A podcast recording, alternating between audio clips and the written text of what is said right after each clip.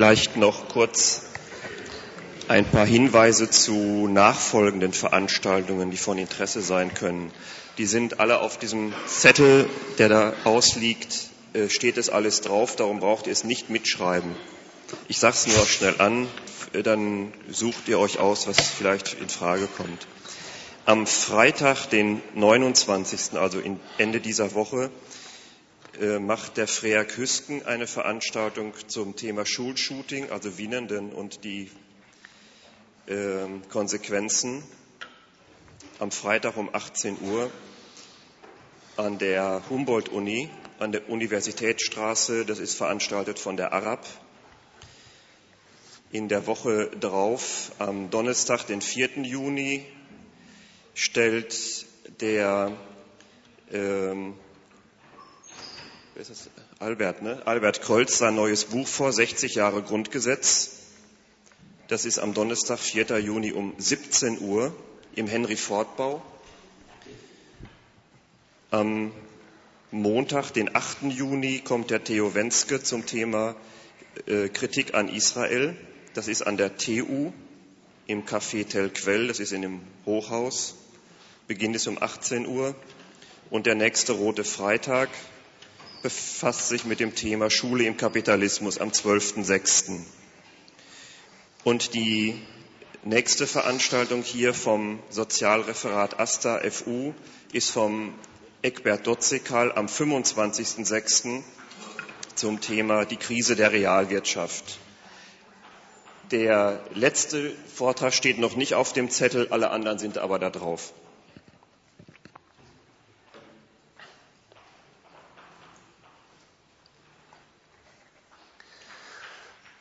Gut, äh, dann bedanke ich mich zunächst beim Sozialreferat des AStA der FU für die Einladung. Das Thema des heutigen Abends, bin ich akustisch verständlich? Das Thema des heutigen Abends ist die Moral und die großen Werte der Moral, sodass ich den Vortrag in zwei Kapitel untergliedern möchte. Als erstes Kapitel will ich erläutern, wie das moralische Denken funktioniert und wo es seine Quellen, seine Gründe hat. Und in einem zweiten Kapitel möchte ich mal die populären großen moralischen Werte auf den Prüfstand stellen. Was hält man denn von Fleiß, Sparsamkeit, Ehrlichkeit, Altruismus? Das sollen zwei Kapitel sein. Wer Nachfragen hat, Einwände hat, kann die gerne auch während des Vortrags erheben. Wir können nach der ersten Hälfte eine Zäsur machen. Wer erst einmal das Ganze hören möchte, um sich einen Eindruck zu verschaffen, kann auch das tun. Wir haben nach dem Vortrag reichlich Zeit, über alles ausführlich zu diskutieren und zu streiten. Die Moral zum Ersten ist unbestreitbar ein hohes Gut, von dem man lernt, dass es den Menschen auszeichnet vor dem Tierreich, ja eigentlich erst den Menschen zu einem vollendeten Menschen macht. Die Moral. Andererseits erfährt man von demselben Ding, dass es eigentlich nie wirklich vorhanden ist. Man schimpft dieser Tage auf gierige Manager, kennt korrupte Politiker, es gibt egoistische Singles, die in der Bildzeitung gebrandmarkt werden, weil sie keine Kinder für das Gemeinwesen machen wollen. Es gibt faule Arbeitslose, erfährt man mancherorts. Und selbst Kinder werden nicht ausgespart, die nie grüßen. Also so betrachtet ist die Moral nicht bloß das höchste Gut, das den Menschen zum Menschen macht, sondern andererseits ist sie nie vorhanden, weil wir von Lumpen umzingelt sind. Und das wirft einen ersten Blick auf das, was moralisches Denken eigentlich ist. Ich vermute, den meisten Anwesenden geht's wie mir auch. Man hat Bekanntschaft gemacht, schon in frühen Jahren, meistens im Kindesalter, mit dem berühmten moralischen Zeigefinger. Du sollst rücksichtsvoll sein. Du sollst nicht egoistisch sein. So ist man konfrontiert worden in der Familie, von seiner Verwandtschaft, mit diesem moralischen Imperativ. Du sollst rücksichtsvoll sein. Und daraus lässt sich ein erster Schluss ziehen auf das moralische Denken. Denn dieser Imperativ, du sollst rücksichtsvoll sein, ist eine Forderung. Und fordern muss man nur etwas, das es nicht gibt. Was leitet die Leute an, diese Forderung immerfort gegeneinander zu erheben? Sie erfahren in ihrem täglichen Leben, am Arbeitsplatz, im Streit mit ihrem Chef, vielleicht auch in der Auseinandersetzung mit ihrem Vermieter, sie erfahren jede Menge Gegensätze in der Gesellschaft und stehen auf dem Standpunkt, neben diese wirklichen Gegensätze, in denen die Interessen stehen, wollen sie ein zusätzliches Interesse implantieren, nämlich Rücksichtnahme. Sie wollen, dass die Menschen zusätzlich zu den Interessen, mit denen sie in Gegensätze geraten, als Arbeitnehmer und Unternehmer, als Mieter und Vermieter, zusätzlich dazu moralisches Verhalten an den Tag legen, Rücksichtnahme üben, damit gute Taten statt böser Werke dabei herauskommen. Dem kann man entnehmen, dass das Gute, das der Moralist anmahnt durch rücksichtsvolles Tun, offenbar den Interessen, die die Menschen jeden Tag vollführen, nicht innewohnt. Sonst müsste man nicht eine zusätzliche Rücksichtnahme einfordern. Moralistisch gesonnene Menschen schauen also in dieselbe Wirklichkeit wie ich auch und wollen die Gegensätze, die sie erfahren, nicht einfach tilgen, sondern sie wollen sie beschränken durch eine moralische Gesinnung. Moralische Menschen beispielsweise, die dieser Tage in die Wirtschaftsseiten der Zeitung gucken, die geißeln etwa die Profitgier von Managern oder von Frau Schäffler bei Conti. Niemals geißeln sie den Profit. Moralisch gesonnene Menschen haben eine Kritik an der Wuchermiete. An der Miete haben sie noch nie eine Kritik gehabt. Die sind also der Auffassung, dass nicht aus den Interessen, die die Menschen miteinander und gegeneinander ausüben, das Ungemach in die Welt kommt, die Schädigung mancher Leute, sondern die sind der Auffassung, dass durch eine unangemessene Einstellung der Individuen zu ihren Interessen das Ungemach in die Welt kommt. Profitgier sagt es ja. Man sagt, nicht die Kalkulation der Betriebsführung ist das Übel. Da wird der Profit eines Unternehmens als Ziel verfolgt und gemessen an diesem Ziel des Wirtschaftens ist der Lohn der Menschen eine knapp zu haltende Kost. Da liegt ein Gegensatz vor, den bekommen die Menschen auch zu spüren. Wer sich für den Gewinn nicht lohnt, muss auf Lohn verzichten, dieser Tage täglich in den Zeitungen zu lesen. Manchmal muss er seinen Arbeitsplatz räumen. Die Menschen, die Profitgier geißeln, halten nicht den Profit und den Lohn für die unverträglichen Größen, sondern die sind der Auffassung, es liegt an einer überzogenen Stellung, an einem zu viel davon, das den Gegensatz überhaupt erst in die Welt schafft. Dabei ist überhaupt nicht auszumachen, wo eigentlich das Maß dafür liegen soll, bis wohin der Profit, der in Unternehmen angepeilt wird, mit dem Interesse der lohnabhängigen Menschen verträglich ist. Sind es 3,5 Prozent, 7, 12? Leute, die so denken, können kein Maß angeben. Und sie haben Unrecht damit, dass der Gegensatz zwischen Arbeitnehmern und den Unternehmern durch ein graduelles Überschreiten des Profits in die Welt käme, von einem zu viel davon. Denn Profit und Lohn sind gleichgültig, auf welchem Prozentniveau sich diese Größen bewegen mögen, immer unverträglich. Ganz schlicht wegen der unternehmerischen Rechnung, Gewinn zu erzielen und da ist jeder Euro weniger Lohn, ein Euro mehr Gewinn, gleichgültig auf welchem Prozentsatz des Profits ich mich bewege. Moralische Menschen also Leute, die mit einem moralischen Denken in die Wirklichkeit schauen, begehen deswegen, das wäre mein erster kritischer Hinweis an Leute, die sich dieses Denkens befleißigen, eine theoretische Verkehrung. Die Gegensätze, die jeder Mensch erfährt im Betrieb, im Verhältnis zur großen Politik, die ihm die Rente kürzt, in der Familie, die Gegensätze, die der Mensch dort erfährt, werden nicht dieser Ordnung und ihren gültigen Prinzipien zur Last gelegt, sondern dem schlechten Benehmen der Insassen dieser Ordnung. Würden alle Menschen moralisch handeln, so denkt der Moralist, wären sie rücksichtsvoll statt gierig und egoistisch, dann würden alle Interessen zum Zug kommen und es würde Eintracht herrschen in der Gesellschaft.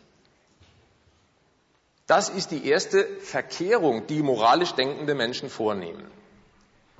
Wie sie überhaupt auf diesen Trichter kommen, das ist erklärungsbedürftig.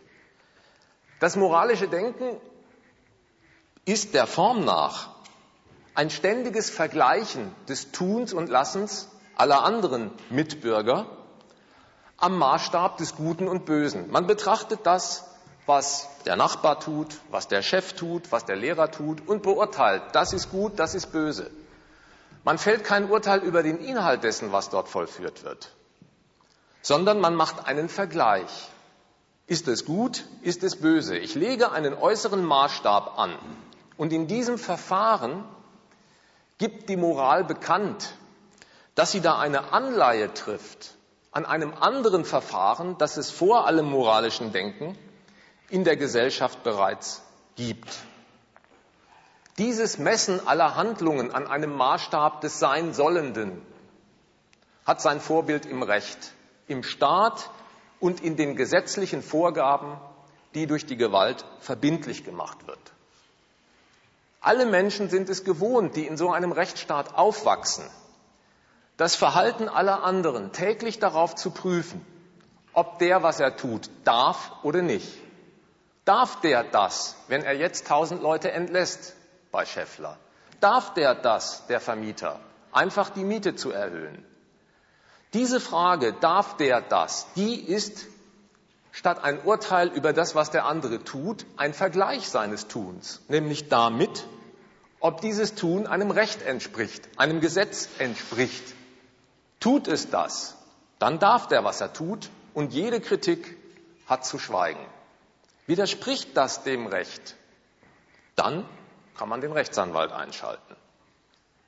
Insofern argumentieren Moralisten und Juristen formal gleichartig, indem sie das Tun der Mitbürger dauernd am Maßstab des Sein-Sollenden vergleichen. Das Recht setzt einen Maßstab in die Welt, der Kraftgewalt gilt.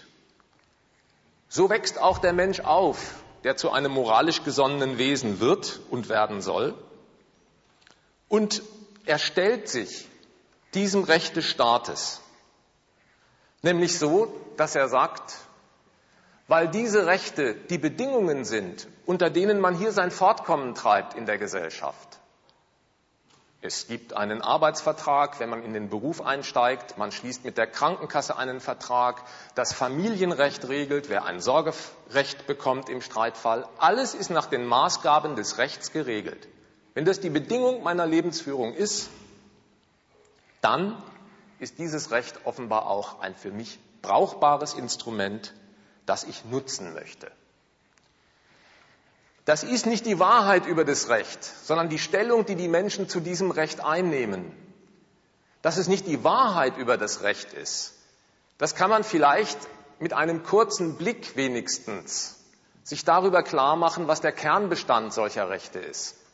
Die groß gefeierten Rechte, auch in diesen Tagen, wo die Bundesrepublik ihr 60-jähriges feiert, sind die Freiheit der Person, das Eigentum, das geschützt wird, und wenn man das einmal betrachtet, Freiheit der Person, dann muss man sagen, ja, das ist ein Fortschritt gegenüber alten Produktionsweisen. Im Mittelalter gab es Leibeigene, die haben einem frohen Herrn gehört. Damit ist Schluss. In dieser Gesellschaft ist jeder als freie Person anerkannt. Das heißt, er darf sich um seinen Erfolg mühen, er muss es aber auch. Ernährt durch eine vernünftig organisierte Gesellschaft, die die Arbeit teilt und plant, wird er nicht. Alimentiert durch einen Staat, der den freien Personen das ihre gibt, auch nicht. Jeder muss sich um seinen Erfolg mühen. Da ist jeder frei und muss dieser Freiheit folgen. Im Erwerbsleben. Streck dich nach der Decke.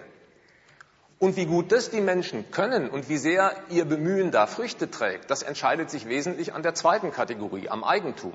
Das Eigentum ist geschützt und jeder ist geneigt zu sagen, das ist ein wertvolles Gut, ein hohes Recht, das wir schätzen sollten.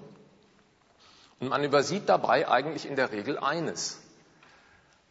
So man ein Eigentum hat, wird es vom Staat geschützt.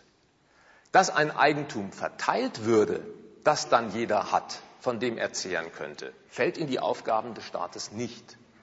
Und wenn man sich einmal in der Welt der freien und gleichen Persönlichkeiten umschaut, dann muss man feststellen, da gibt es offenbar zwei große Klassen. Auch in der Redeweise der bürgerlich gesonnenen Menschen gibt es eine Elite der Besitzenden und eine große Masse der Arbeitnehmer, oder der Mitarbeiter. Arbeiter gibt es ja heute nicht, nur Mitarbeiter. Da gibt es also offenbar unter den vielen freien Leute, die außer ihrer Arbeitskraft, die sie anbieten, nichts haben, was veräußerbar wäre. Und ihnen gegenüber steht eine Eigentümerklasse, die das Sagen über die Fabrikanlagen haben, in denen die anderen für einen spärlichen Lohn das Eigentum derer, die da Besitzer sind, vermehren.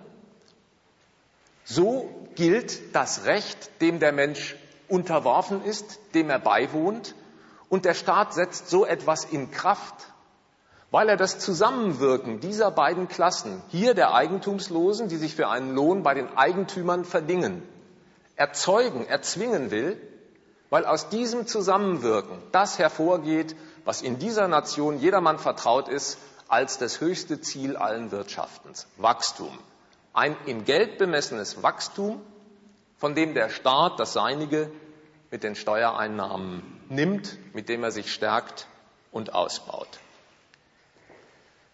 So etwas erlebt der Mensch, der in diese Welt geboren wird und versubjektiviert dieses Recht, das ist mein Ausdruck jetzt für das, was er tut, indem er die ihm äußerliche, aufgezwungene Bedingung, der Staat setzt Regeln, zu seiner inneren Überzeugung macht und sagt, ja, das akzeptiere ich. Die mir gesetzten Bedingungen, die achte ich zugleich als für mich brauchbare Mittel. Jedermann kann das mal nachprüfen, dass Menschen wirklich so denken. Am Frühstückstisch zum Beispiel schlägt man gerne in der Abteilung Sex and Crime nach und schaut, wo ist was gestohlen worden, wer hat wen zusammengeschlagen. Da muss der Mensch, der das liest, selbst kein Geschädigter sein, bei dem ist nichts gestohlen worden, ihm ist kein Haar gekrümmt worden. Aber er erkundigt sich danach, wie es um den Zustand des Rechts im Allgemeinen steht und ob solche Figuren, die dagegen verstoßen haben, auch belangt werden. Denn er hat das Recht zu seiner Sache gemacht, die er für nützlich hält und innerlich bejaht. Nur weil das übrigens so ist, muss ein Staat auch nicht hinter jeden Arbeitnehmer, der von seinem Arbeitsleben nicht viel hat, einen Polizisten stellen, der ihn zwingt zu tun, was zu tun ist. Weil sie dieses vom Recht auferlegte Produktionsverhältnis und das Recht selber achten, tun sie, was sie müssen, und zwar aus eigenem Antrieb. Die Sache hat freilich eine Kehrseite. Denn der Mensch achtet immerhin das Recht deswegen, weil es ihm nutzen soll. Aber für seinen Nutzen ist es nicht gemacht. Eine positive Leistung im wörtlichen Sinn bringt das Recht nicht. Machen wir die Probe aufs Exempel. Was taugt denn das Recht auf freie Berufswahl, wenn die Kapitalisten einfach keine Stellen anbieten und keine Leute benutzen wollen? Was hilft denn den Leuten, die ein Dach über dem Kopf brauchen, das Mietrecht. Eine Wohnung bekommt niemand davon, schon gar nicht eine bezahlbare. Wenn man eine hat, ja, dann regelt das Mietrecht. Der Vermieter muss, wenn ein Wasserrohrbruch sich ereignet im Bad, eine Reparatur durchführen. Er hat Pflichten, wie man selber umgekehrt Pflichten unterliegt als Mieter, die in diesem Recht geregelt sind. Man muss zum Beispiel pünktlich die Miete zahlen, sonst fliegt man raus. Eine positive Leistung bringt dieses Recht nicht. Eine Leistung gleichwohl negativer Art. Dieses Recht ist nämlich für jeden, der es schätzt, darin interessant, dass es andere Interessen beschränkt, ihnen Zügel anlegt, andere Interessen bei Arbeitgebern, die kündigen können, bei Vermietern, die die Miete hochsetzen können, das ihnen Grenzen setzt. Das ist das, was man als das Interessante entdeckt. Ein positiver Nutzen geht daraus nie hervor, weil man selber zu den anderen gehört, die eben solchen Beschränkungen unterliegt, sodass ein Mensch, der alles dieses rechtlich geregelte Leben als für ihn nützlich akzeptiert hat, irgendwann die Frage stellt, geht die Gleichung eigentlich auf? Menschen zum Beispiel, die in diesen Tagen entlassen werden, schimpfen sehr, Moralisten sind sehr kritische Menschen, auf die Ungerechtigkeit, die ihnen widerfährt. Das ist ein interessanter Vorwurf, der in diesen Tagen laut wird. Eine Entlassung, wird gesagt, sei ungerecht. Obwohl, ernst genommen, kein wirklicher Paragraph des Arbeitsrechts verletzt wurde. Was ist das für eine gedankliche Übung, eine Entlassung ungerecht zu nennen? Eine wirkliche Verletzung des Rechts liegt nicht vor, aber vom Standpunkt dessen, der so klagt, eine Verletzung dessen, was er sich vorstellt, dass der eigentliche Inhalt des Rechtes sei. Der eigentliche Inhalt des Rechtes sei, nach seiner Vorstellung, seinen Nutzen zu beinhalten. Und wo der durch die wirklichen Rechnungsarten des kapitalistischen Betriebs nicht zustande kommt, plädiert er darauf nicht, dass seine Annahmen falsch sind über den Nutzen des Rechts, sondern dass das Recht von sich selber abweicht, Unrecht wird.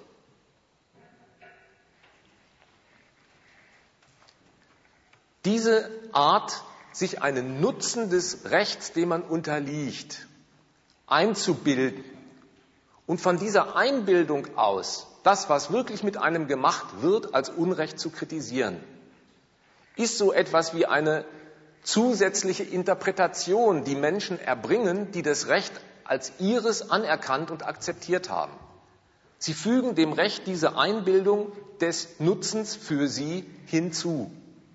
Und wenn Sie schon mal dabei sind, Einbildungen zu bilden über das, was das Recht und die Ordnung in einer Gemeinschaft leistet, dann kennen moralisch gesonnene Menschen nicht nur die Kategorie der Gerechtigkeit, sondern der Nächstenliebe, des Gemeinsinns, höchste Prinzipien eben, die sich mit dem Recht darin einig sind, dass es über allen Interessen eine Maxime geben muss, die dafür sorgt, dass wenn sich alle Interessen daran halten, jedes Interesse zu seinem Erfolg kommt und in der Gemeinschaft Eintracht herrscht. Das ist die Vorstellung.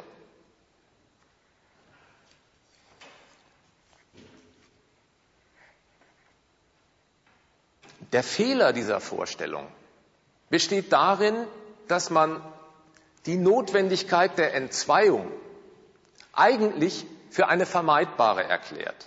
Moralische Menschen sind der Auffassung, dass Arbeiter vom Lohn schlecht leben und manche gar nicht, weil sie nicht mal den Mindestlohn verdienen oder ganz ihren Arbeitsplatz verlieren. Das kommt nicht daher, dass das Betriebsziel namens Geldvermehrung und die Ernährung der Menschen unverträgliche Größen sind, sondern der Moralist ist der Auffassung, das kommt von einer überzogenen Einstellung der Inhaber der Interessen, die zu viel an sich, zu wenig an andere denken. Es kommt nicht von den Interessen. Die Ordnung wäre schon in Ordnung, würden sich die Insassen in der Ordnung anständig benehmen. Und so kommt es, dass Moralisten meinen, der ganze Ärger, den sie täglich erleben, der ist ja auch ihre Erfahrung. Die muss ich ihnen nicht aufschwätzen, die Erfahrung. Die würde daher rühren, diese Erfahrung, dass sich die Mitmenschen um einen herum immer zu wenig an der Moral orientieren, immer zu wenig das Gute und den anderen im Blick haben, immer zu viel an sich und an ihren eigenen egoistischen Erfolg denken. Das ist eine Vorstellung, mit der man sich diesen ganzen Laden falsch erklärt und zurechtlegt, die man aber auch einmal widerlegen kann. Moralisten sind der Auffassung, wie gesagt, die Menschen halten sich zu wenig an das Gute. Sie sind zu wenig humanistisch gesonnen. Ich möchte mal dagegen eine These wagen dass nämlich das Gute, das Humane, auch beim besten Willen zum Fehler, nicht der Inhalt einer Handlung sein kann, so dass man sagen könnte, würden sich die Menschen bemühen, dann könnten sie ja das Gute anstreben. Nur weil sie so verderbt sind, drücken sie sich davor. Nein, das kann nicht der Inhalt einer Handlung sein. Zwei Beispiele. Manche Menschen sind der Auffassung, die Entlassungen, die jetzt stattfinden, sind inhuman. Das ist ein Verstoß, meinen Sie, gegen ein höheres Prinzip namens Humanität. Warum? Da werden Arbeitsplätze gestrichen. Den Menschen werden Einkommen weggenommen. Es gibt gerade so gut andere Leute, die sagen, die Entlassungen sind zwar hart, aber human. Denn so rettet man die verbliebenen Arbeitsplätze. Nehmt mal die Kategorie des Guten, die moralische Menschen im Munde führen. Es hat mal eine Friedensbewegung gegeben, heute ist sie sehr klein geworden, die hat gesagt, Rüstung ist böse, denn mit der Rüstung werden andere Menschen getötet. Es gab meistens von den führenden Bundeskanzlern dagegen die Auffassung, Rüstung ist gut. Denn das hilft ja gerade, das eigene Volk gegen böse Angreifer zu verteidigen. Wie, woher kommt das? Dass Moralisten im Streit darum, das Gute zu wollen, sich auf so gegensätzliche Positionen verteilen. Die einen schreien, Rüstung ist das Böse und die anderen schreien, Rüstung ist das Gute. Das kommt daher, dass das Gute und das Böse überhaupt keine bestimmte Handlungsanweisung enthält sondern dass das Gute eine von mir eingenommene befürwortende Stellung zu einem Zweck ist, selber aber gar keinen Zweck enthält. Also wenn ich sage, ich finde Rüstung gut, aus Gründen, die jetzt nicht zur Debatte stehen, dann kann ich dieses Attribut substantivieren und sagen, das ist das Gute. Aber ich habe jetzt keinen inhaltlichen Zweck genannt, sondern meine befürwortende Stellung zu einem Zweck. Probiert mal umgekehrt, wie schrill es klingt, wenn hier jemand aufsteht und sagt, jetzt gehe ich heim und tue das Gute. Jeder würde sich fragen, was will er denn? Was will er denn jetzt genau? Ja, weil eben das Gute keine bestimmte Handlung festlegt, sondern nur die Vorstellung davon ist, es müsse eine von mir zu befürwortende sein und die nenne ich dann das Gute. Anders gesagt, die Moralisten haben Unrecht, wenn sie sagen, würden die Menschen moralisch handeln, dann wäre alles in Butter und es herrschte Eintracht und jeder käme zum Erfolg. Da sie sich aber drücken, egoistisch wie sie sind, gibt es nur Ärger. Nein, dagegen muss man sagen, das, was die moralischen Maximen sind, ist in einer Handlung gar nicht befolgbar. Das Gute kann man nicht tun. Man hat andere Zwecke im Leben. Man geht arbeiten, um Geld zu verdienen. Man gründet eine Familie und will Kinder haben, die man erzieht. Das sind Zwecke, die man hat, die man gut oder schlecht vollführen mag. Aber das Gute ist nichts, das ein Mensch wirklich in seinem Alltagsleben verfolgen könnte, so dass man ihm den Vorwurf machen kann, du tust es aber nicht.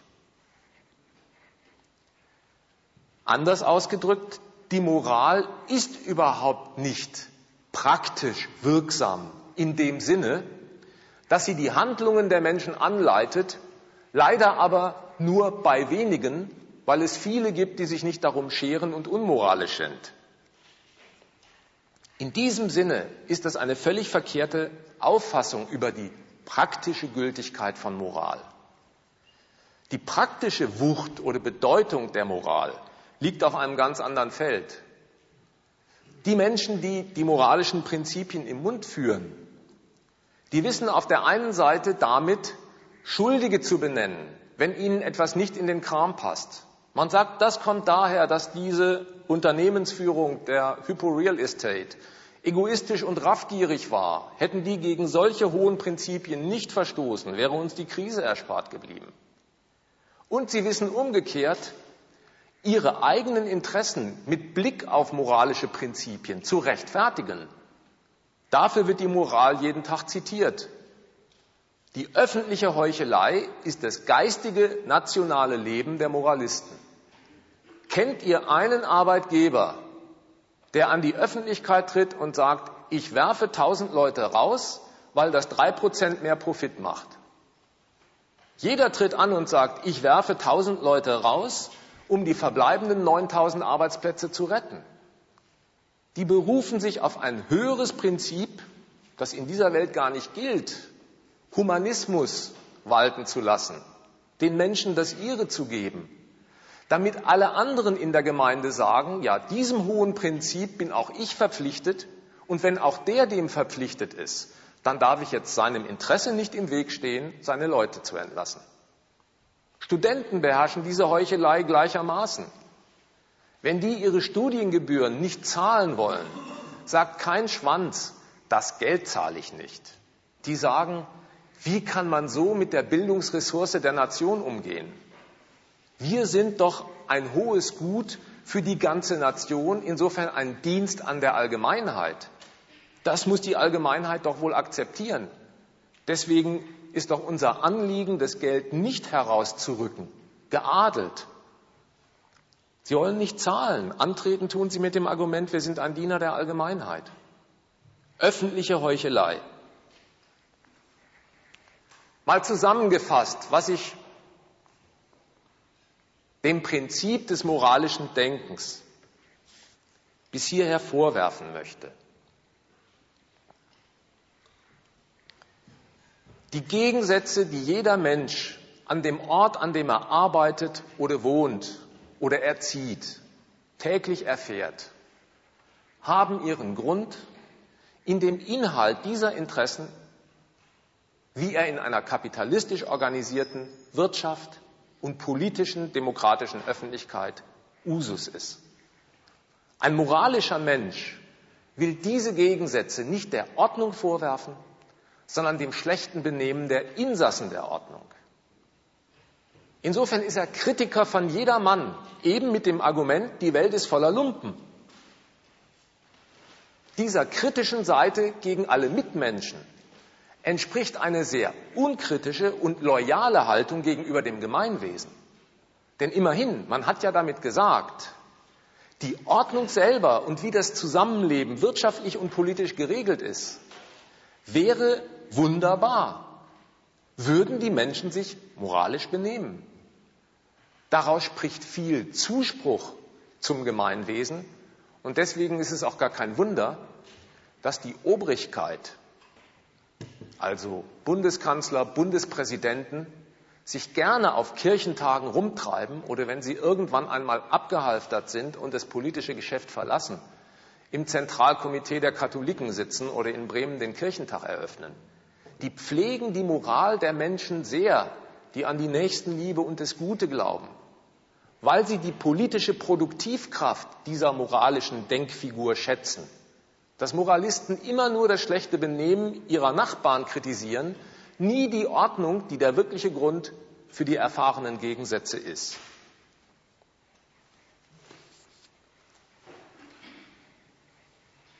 Das kann man jetzt einmal, und das war das Angebot des heutigen Abends, ein bisschen detaillierter, klein-klein betrachten. Damit käme ich zu meinem zweiten Kapitel, indem man mal die großen moralischen Werte auf den Prüfstand stellt, von denen die Menschen meinen, wenn man sich daran hält, kommt man nicht nur gut durchs Leben, sondern es herrscht auch Harmonie unter den Menschen. Ich möchte also im Folgenden mal einen kleinen Fächer, einen Bilderbogen anbieten und so moralische Werte wie den Fleiß, die Sparsamkeit, Bescheidenheit, Ehrlichkeit, den Altruismus näher betrachten. Und damit im Vorfeld kein Missverständnis aufkommt, möchte ich hinzufügen, wenn ich jetzt im Folgenden diese Werte kritisiere, den Fleiß oder die Ehrlichkeit, dann nicht, weil ich für die Umkehrung plädieren möchte. Also, wenn ich den Fleiß kritisiere, will ich hier heute Abend kein Plädoyer für die Faulheit abliefern.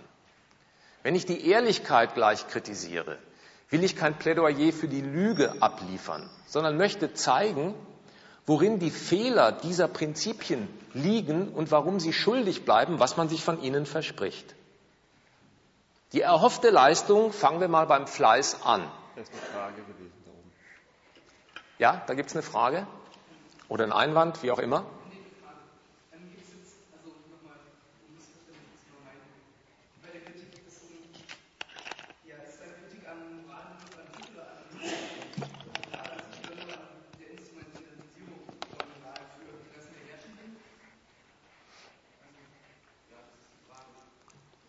Ersteres.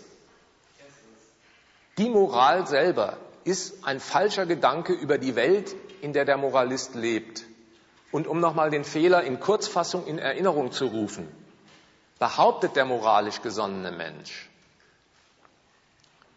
dass die Schädigungen, die Leute sich wechselseitig antun, im Wirtschaftsleben oder im politischen Verkehr, ihren Grund nicht in den dort gültigen Interessen haben, die sie in Gegensatz stellen, sondern in den Verfehlungen der Inhaber dieser Interessen, die sich an höchste Prinzipien nicht halten, wie die Gerechtigkeit oder die Nächstenliebe.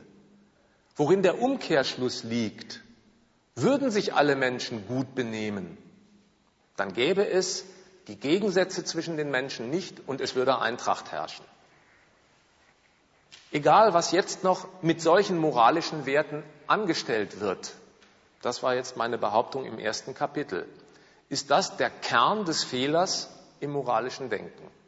Und dem möchte ich jetzt ein bisschen nachspüren, das war das Angebot, wenn man mal die konkreten Werte betrachtet, von denen Moralisten sagen, das empfehle ich daheim und meinen Kindern. So möchte ich, dass die Welt denkt und erzogen wird zu Fleiß, zu Sparsamkeit, zu Ehrlichkeit. Wenn sie so erzogen werden, die Leute, dann herrscht Friede unter ihnen, sie vertragen sich und jeder hat sein Auskommen. Dass das die Lebenslüge der Moralisten ist, das kann man an solchen Kategorien, die ich jetzt aufrufe, mal nachvollziehen. Das wäre mein Angebot. Kommen wir also mal zum Fleiß.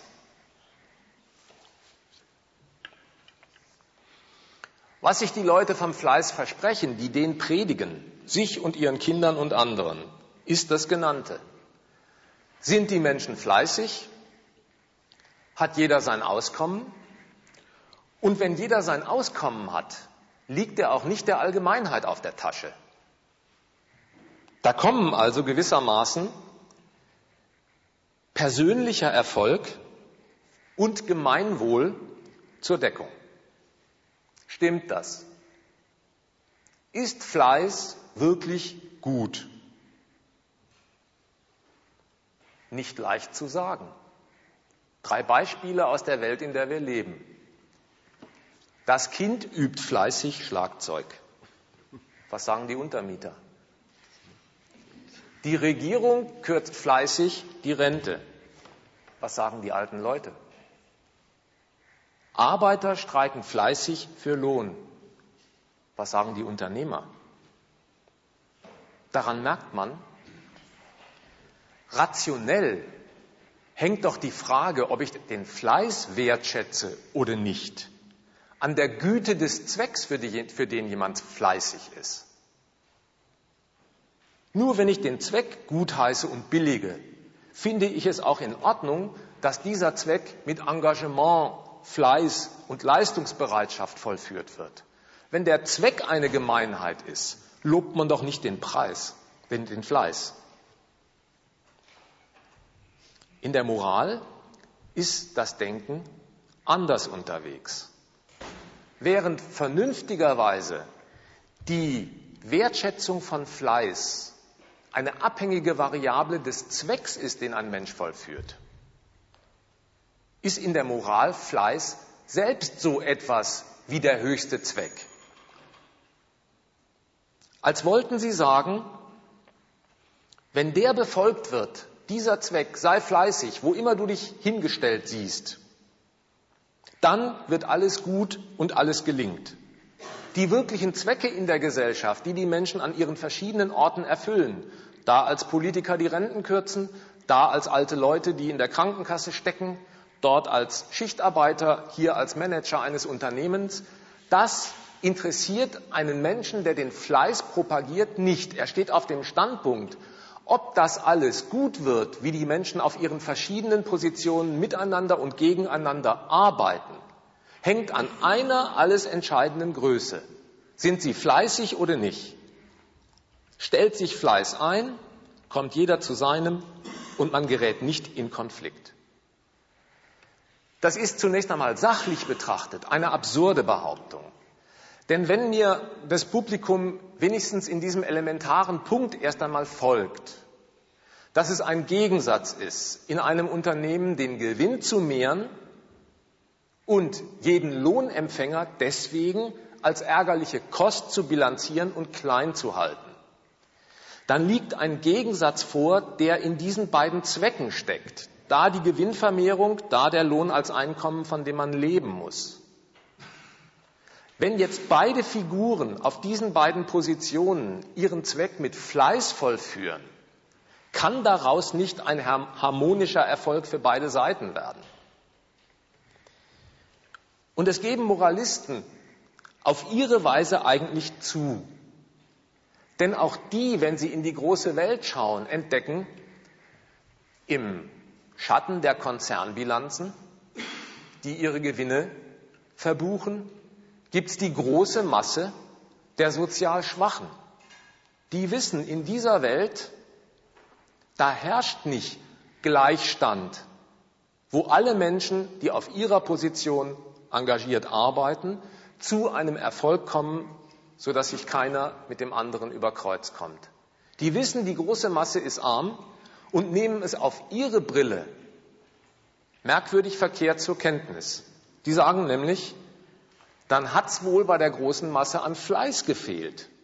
Wenn die arbeitslos sind und bei Nokia in Bochum gekündigt werden, dann ist vielleicht ihr Fleiß im Verhältnis zu den Arbeitern in Rumänien nicht vom Feinsten. Und die Volksweisheit, die prägt das von Kindesbeinen an den Menschen ein mit dem Satz, ohne Fleiß kein Preis. Daran entscheidet sich alles im Leben. Ohne Fleiß kein Preis. Nehmen wir mal diesen Satz. Ohne Fleiß kein Preis. Ich würde dem Satz eine Konzession machen und sagen, in dieser negativen Fassung, ohne Fleiß kein Preis, ist der Satz richtig. Er bedeutet nämlich, mal in anderen Worten ausgedrückt, ohne Anstrengung erreiche ich das Resultat nicht, das ich anstrebe. Also wer den Ausblick von einem schönen Berggipfel genießen will, der nimmt die Mühsal auf sich, hochzuklettern.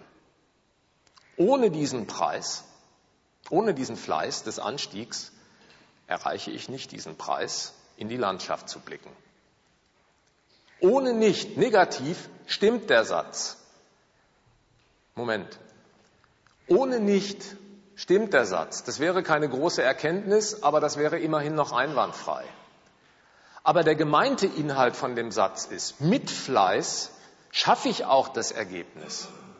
Und das ist eine Behauptung des Satzes, die im Kapitalismus jedenfalls für Millionen Menschen widerlegt ist. Die Millionen Arbeitslosen, die liegen nicht mangels Fleiß auf der Straße. Die liegen einfach deswegen auf der Straße, weil das Kapital sie aktuell nicht gebrauchen kann. Es ist Krise.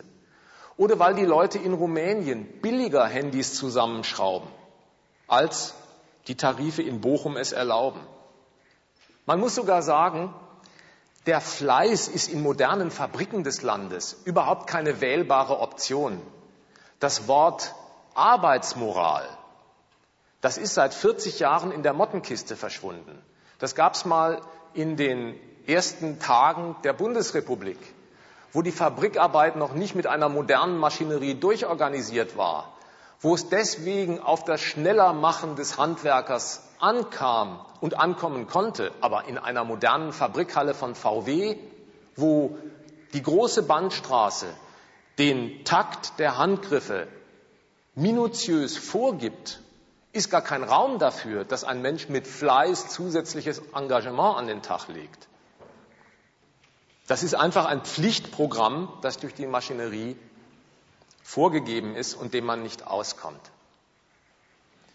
Sodass das Fazit eigentlich dieses ist.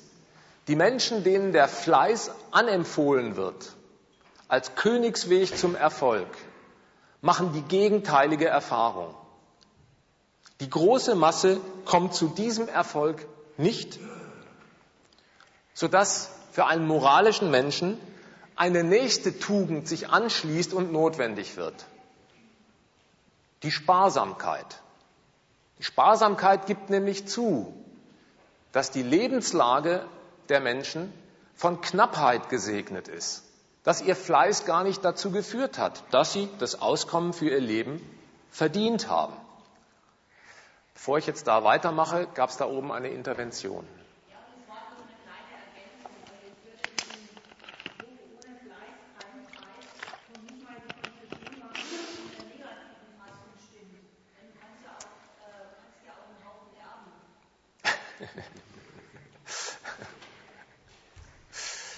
Okay, lassen wir das mal als Sonderfall in Klammern stehen. Jetzt mal zur logischen Entwicklung weiter. Weil Fleiß nicht in das Ergebnis mündet, das Moralisten sich erwarten als Ergebnis des Fleißes. Jeder hat sein Auskommen, wenn er fleißig war. Ist Knappheit das für einen Moralisten zu bewältigende Problem. Und er empfiehlt auch dafür eine neue moralische Maxime und sagt, wer sparsam durchs Leben geht, geht auch gut durchs Leben. Sparsamkeit als nächste Tugend. Sparsamkeit, rationell betrachtet, hat zu ihrem Ausgangspunkt, dass die verfügbaren Mittel zu knapp sind, gemessen an dem Bedürfnis und Zweck, den ich mir setze. Wer also beispielsweise auf einer Berghütte einschneit und seine Bier- und Nudelvorräte werden knapp, weil die Gondeln einfach nicht mehr ins Tal fahren wollen. Der muss eben die knapper werdenden Mittel strecken. Da ist sparsamer Umgang mit den knapper werdenden Mitteln ein Notnagel. Ein vorübergehender Engpass wird überwunden, weil man danach trachtet, bei nächster Gelegenheit, wenn die Gondel wieder ins Tal fährt, die Vorräte aufzustocken. Man müsste sich angesichts knapper Mittel um die Mehrung der Mittel bemühen, damit dieser Engpass eben nur vorübergehender Natur ist. Die Merkwürdigkeit, mit der wir es im Kapitalismus zu tun haben, ist, dass die Knappheit bei den Massen im Haushalt die Folge des Bemühens ist, mehr Mittel zu beschaffen. Das ist das Ergebnis davon, dass die Menschen Tag ein, Tag aus, Jahr ein, Jahr aus in die Fabrik marschieren, um Geld für sich und ihre Familie zu verdienen, und dann bilanzieren sie am Monatsende doch. Es reicht wieder hinten und vorne nicht. Bei Millionen sogar in der bürgerlichen Öffentlichkeit selbst eingeräumt. So weit, dass man zugibt, wenn nicht langsam einmal ein Mindestlohn gesetzlich verbindlich gemacht wird, können Millionen von dem Geld, das sie für volle Arbeit verdienen, nicht leben mit ihren Familien. Da ist offenbar die Knappheit das Resultat des kapitalistischen Bemühens der Massen um zureichende Mittel. Und es ist kein Wunder, warum es so ist. Den Grund habe ich jetzt mehrmals angetippt. Jede Mark weniger Lohn ist ein Segen für das Wachstum. Und genau so schäbig wird die Ernährung und die Einkommenslage der meisten Menschen in diesem Land behandelt. Dem stellen sich die Menschen, die dieser moralischen Empfehlung folgen. Sparsamkeit muss man walten lassen. Nie so, dass sie einmal dem Grund dieser Knappheit auf die Krise, auf die, auf die Gründe, dem Grund dieser Knappheit folgen. Sondern die stellen sich auf den Standpunkt, sie wollen das Problem bewältigen, eben durch Sparen, sodass sich fragt, wie geht eigentlich Sparen? Meine erste Antwort wäre, erst einmal geht es gar nicht. Wer seinen Haushalt bilanziert, daheim in der Familie, muss zugeben, da gibt es ein paar Posten, an denen kann man beim besten Willen zur Knausigkeit einfach nicht sparen. Die Miete gehört dazu, die Steuern, Strom, Gas, Wasser, eben Notwendigkeiten, ohne die man nicht auskommt bei seiner Lebensführung und die einem Preisdiktat unterliegen, durch Staat oder Geschäftsleute. Zweiter Akt. Wenn man sparen möchte, werden viele Menschen mit der Erfahrung vertraut gemacht, dass man sich Sparen leisten können muss. Sparen ist teuer. Wer zum Beispiel die gestiegenen Ölpreise nicht mehr bezahlen kann, der will die Heizkosten senken. Der muss Geld in die Hand nehmen, um Thermopenfenster in sein Haus einzusetzen. Wer die Benzinpreise nicht mehr bezahlen kann, der muss Geld für ein neues Auto auf den Tisch legen, das spritsparend fährt. Man muss Mittel verfügbar haben, um mit knappen Mitteln besser auskommen zu können. Ein kleiner Widerspruch, weil nämlich diese gediegene Art der Sparsamkeit, neues spritsparendes Auto, Thermopenfenster, die die Heizkosten senken, kleiner Widerspruch, weil diese gediegene Art des Sparens die Verfügung über die Mittel voraussetzt, wegen deren Fehlen man überhaupt auf die Sparsamkeit verfallen war. Und deswegen ist es für die allermeisten Menschen in dieser Welt so, dass ihre Art der Sparsamkeit in nichts anderem besteht, als sich in Verzicht zu üben. Man schaut am Wochenende in die Beilagen, um auf Schnäppchenjagd zu gehen bei Billiganbietern, Aldi oder Lidl und opfert Zeit und Geld, um an billige Angebote zu kommen. Das Merkwürdige ist nur, wenn man mit solchen Leuten einmal ins Gespräch kommt, die empfinden diesen Sparzwang, der ihnen durch die Lage aufgenötigt ist, in die sie durch ihre Lohnkalkulation gebracht werden. In der Regel gar nicht als Zwang, sondern als ein Reich der Freiheit, weil sie ja immerhin im Unterschied zum Fleiß, wo ihnen womöglich der Fabrikherr ein Pensum vorgibt, beim Sparen die Freiheit walten lassen können, zwischen Alternativen des Verzichts zu wählen. Man schaut bei Aldi vorbei, man schaut bei Lidl vorbei und man geht in den Supermarkt zum Realkauf und guckt das Chibo-Regal an. Jetzt hat man drei Billigheimer, zwischen denen man vergleichen und sich entscheiden kann. Und die Menschen kommen zu dem Schluss, nicht der Zwang zum Sparen ist das Schlechte, sondern die Freiheit entscheiden zu können, das Gute. Diese merkwürdige Verkehrung,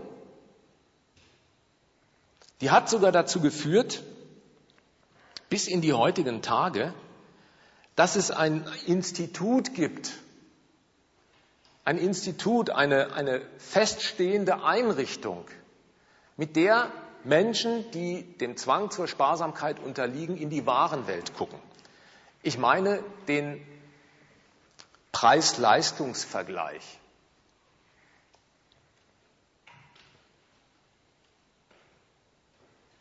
Menschen schaffen es, mit dem Preis-Leistungs-Vergleich, der durch Illustrierten durch PC-Zeitschriften bedient wird, einen Nachteil in einen Vorteil zu verwandeln.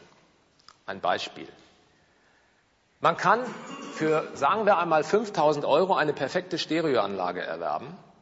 Im Preis-Leistungs-Vergleichnis sieht die schlecht aus. Man könnte für 300 Euro eine andere Stereoanlage erwerben, bei der mehr der Klirrfaktor besticht, aber der Preis angenehm ins Auge sticht und die schneidet gut ab. Was ist die Dummheit dieses Vergleichs?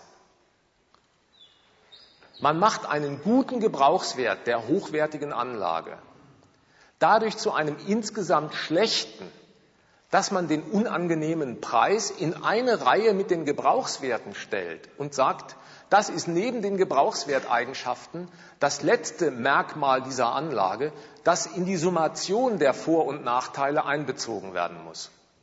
Und mit derselben Übung macht man aus einer Anlage, die wie gesagt hauptsächlich durch ihren Clear-Faktor auf sich aufmerksam macht, eine gute Anlage, weil neben die schlechten Gebrauchswerte ein für den Betrachter schöner Preis hinzuaddiert wird. Und jetzt vergleicht man.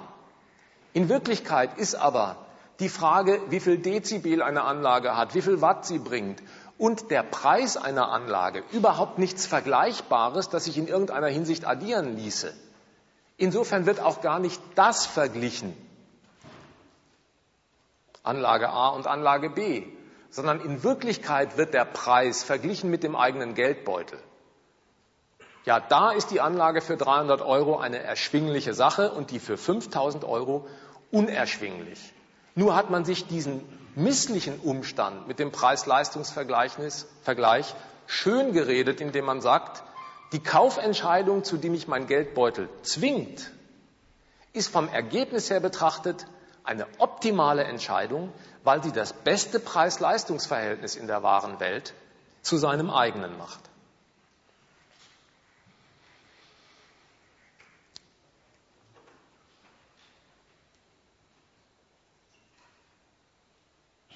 Fleiß garantiert nicht den Erfolg, sondern mündet in knappe Mittel.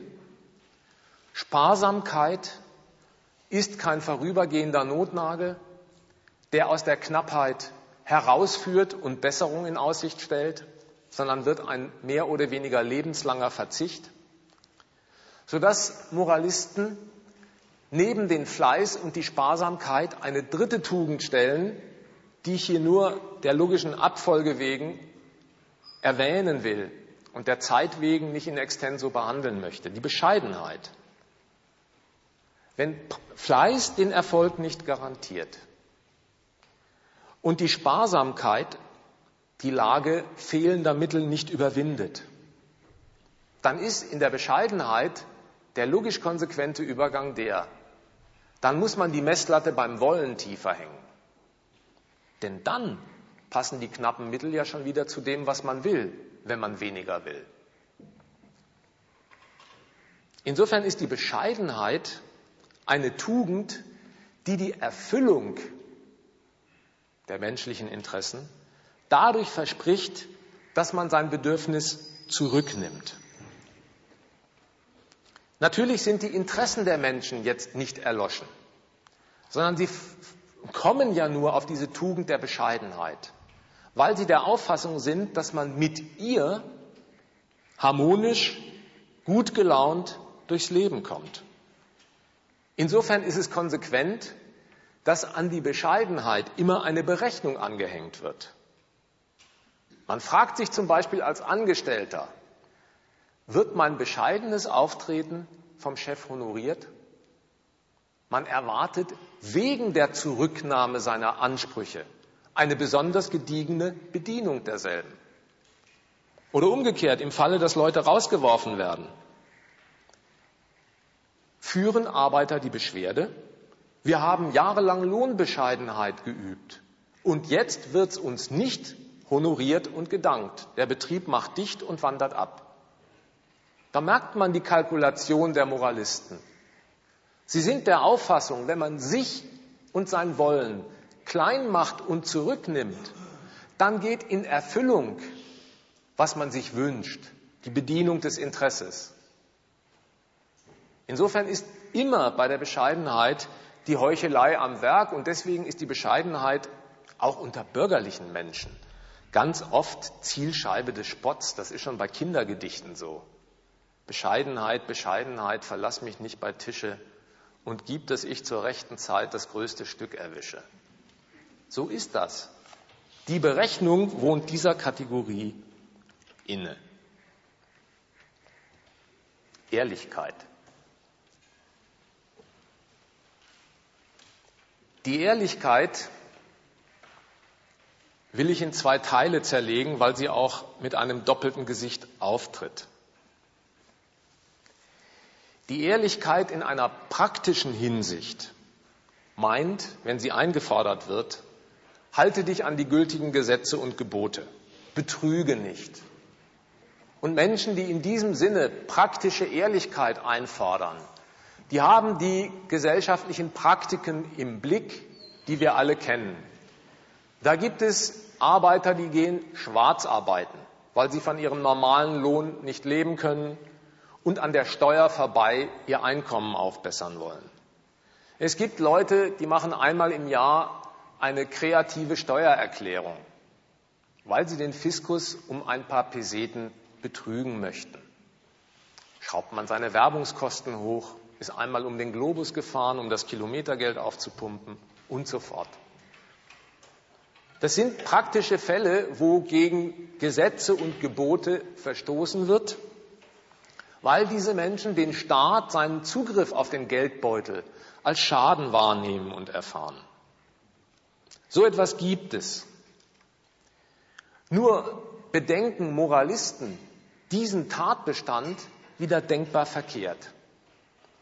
Die sind nämlich der Auffassung,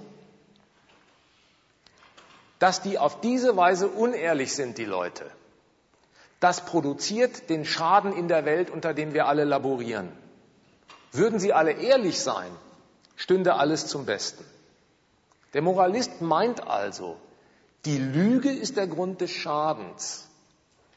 Die Wirklichkeit ist, dass der Schaden der Grund der Lüge ist.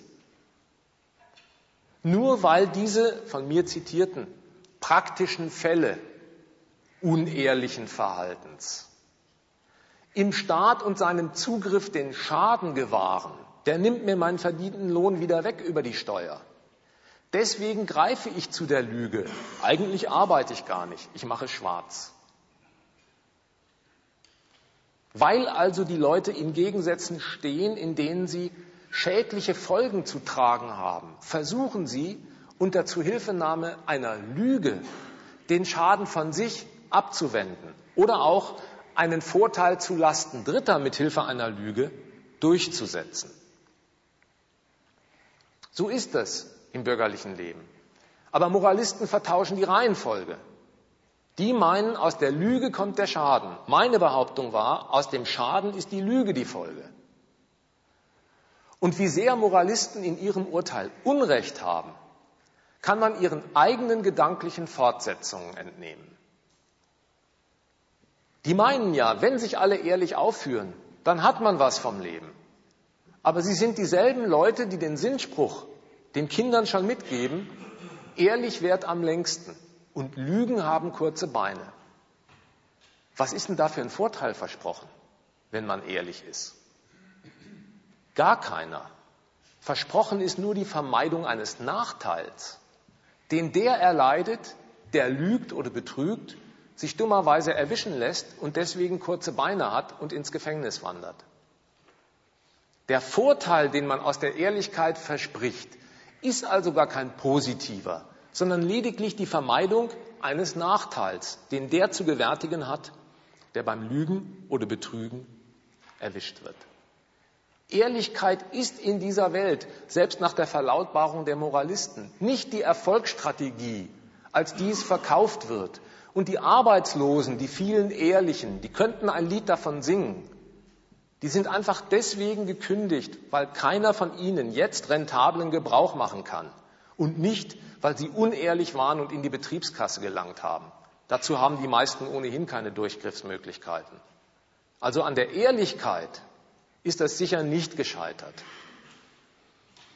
Die zweite Hälfte der Ehrlichkeit bezieht sich auf die Ehrlichkeit in einem theoretischen Sinne. Und da meinen Moralisten, wenn sie andere ermuntern, sei ehrlich. Sprich deine Auffassung offen aus. Verheimliche sie nicht. Offenbare dein Innerstes, was dich in deinem Kopf umtreibt, deine Gedanken. Offenbare sie offen und ehrlich. Ich persönlich bin kein Anhänger der Lüge, habe aber mit der Ehrlichkeit eigentlich nie gute Erfahrungen gemacht. Ja, ihr lacht. Vielleicht gleichen sich da die Lebenswege. Das ging schon in der Kindheit los. Wenn man vom Fußball nach Hause kommt, sagt die Mutter, hast du geraucht? Sei ehrlich. Naja, erste Option ist ja. Zack, hat man eine hängen. Zweite Option ist nein. Zack, hat man eine hängen mit dem Zusatz auch noch lügen. Was ist da besser? Schwer zu sagen, oder? Das hat sich fortgesetzt, so in gereifterem Alter als junger Student. Man sitzt in einem Universitätsseminar der Politologie und erfährt dies und jenes über die Demokratie. Dann stehe ich auf und sage ehrlich, für mich ist Demokratie kein erstrebenswertes Lebensmittel, sondern eine Herrschaftsform, die ich zutiefst ablehne. Ich habe nie erlebt, dass ein Professor oder Student sagt, Hut ab, ehrlich ist der Mann. Die haben mir immer die rote Karte gezeigt. Die haben nicht mal das Rückgrat zu sagen, das teilen wir nicht. Aber dass du das ehrlich sagst, ist klasse. Man kriegt die rote Karte gezeigt und geht mal so euren Lebensalltag durch, ob sich das nicht in den anderen Sparten des bürgerlichen Alltagslebens genauso wiederfindet. Wer geht denn schon zu seinem Chef und sagt, guten Morgen, ich habe gestern auf meinen Lohnstreifen geguckt und muss sagen, dieser Lohn erinnert mich an Ausbeutung. Das traut sich auch keiner, weil er genau weiß, diese Ehrlichkeit wird ihm gar nicht honoriert. Und daran merkt man, die Forderung, ehrlich zu sein, zeugt gar nicht davon, dass man vor dem geäußerten Gedanken Respekt hat und ihn begutachtet und auf seine Stimmigkeit prüft. Die Forderung nach Ehrlichkeit will was anderes, als den Gedanken deswegen zu erfahren, um ihn auf seine Stimmigkeit prüfen zu können. Da gerät man in einen Gedankenaustausch. Der darf auch streitig sein. Die Forderung nach Ehrlichkeit will, dass ein Mensch sein Inneres seine Gedanken, die unter der Schädeldecke verborgen sind, nach außen dargeboten, offengelegt werden, damit die andere Instanz, die das fordert, sie auf Abweichung prüfen kann. Deswegen ist das Attribut, das zu ehrlich immer hinzugestellt wird, offen. Sei offen und ehrlich.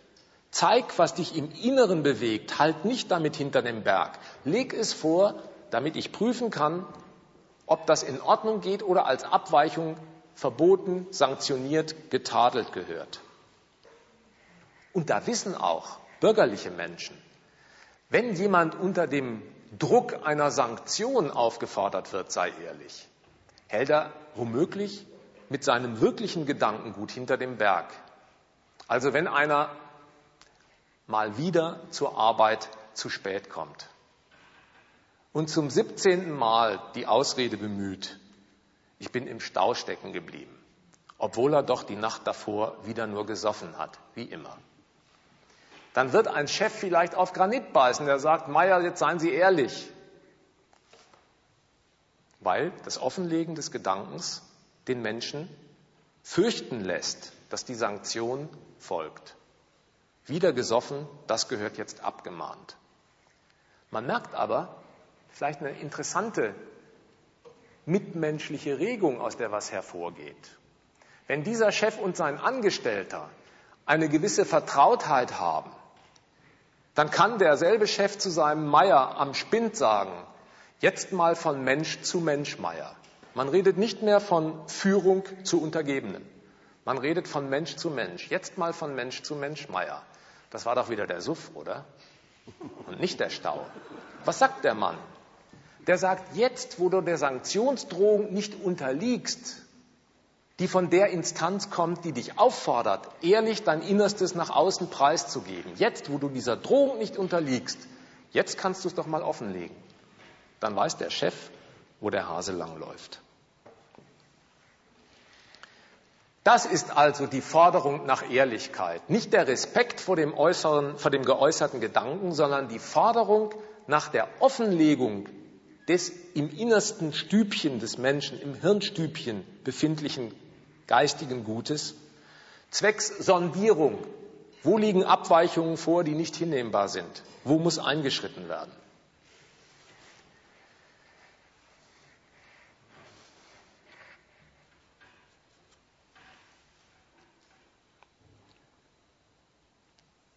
Dass ich kein Freund der Lüge bin, wie ich gesagt habe, bedarf vielleicht noch einer Erläuterung. Nämlich dieser. Wie kritisiert man eigentlich das Lügen rationell?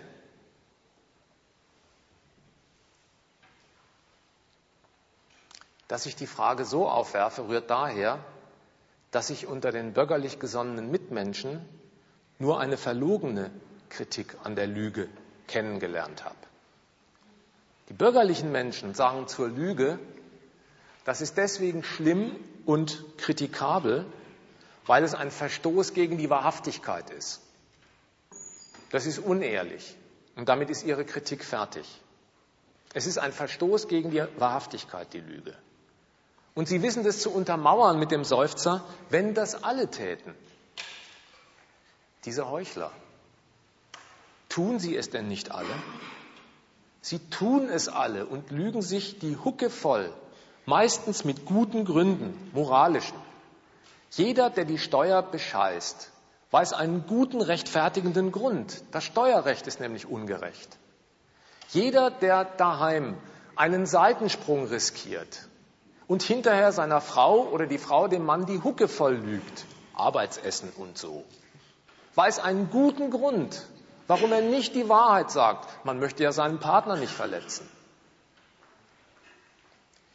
Der logische Fehler der Kritik des bürgerlichen Denkens, zu sagen, die Lüge ist deswegen kritikabel, weil sie gegen die Wahrhaftigkeit verstößt, liegt in Folgendem.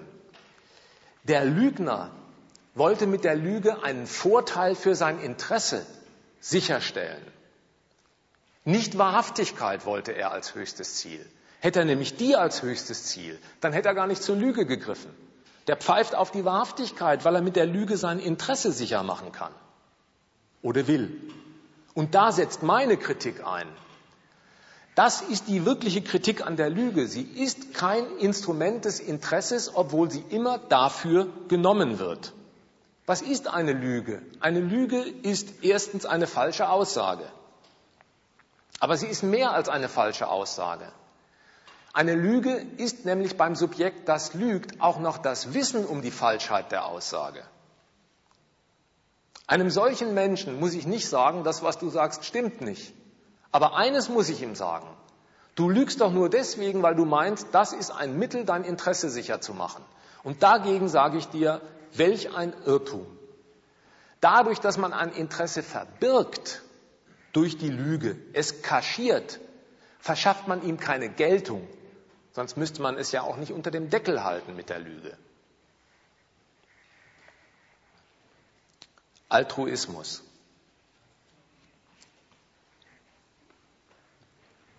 Fünfte Tugend in meinem Reigen, der sich dann auch bald abschließt, ist der Altruismus oder auch die Nächstenliebe. Und dieser Altruismus versteht sich unter Moralisten als das positive Gegenstück zum Egoismus. Man soll nicht an das Ego denken, sondern dem Alter, dem anderen dienen. Und das haben die meisten sicher aus der Schule noch in Erinnerung, in seinen philosophischen Fassungen von Kant, Der kategorische Imperativ kann gelehrt aufgesagt werden, dann heißt er etwa, man soll den anderen nie als bloßes Mittel nehmen, sondern immer auch als Zweck achten.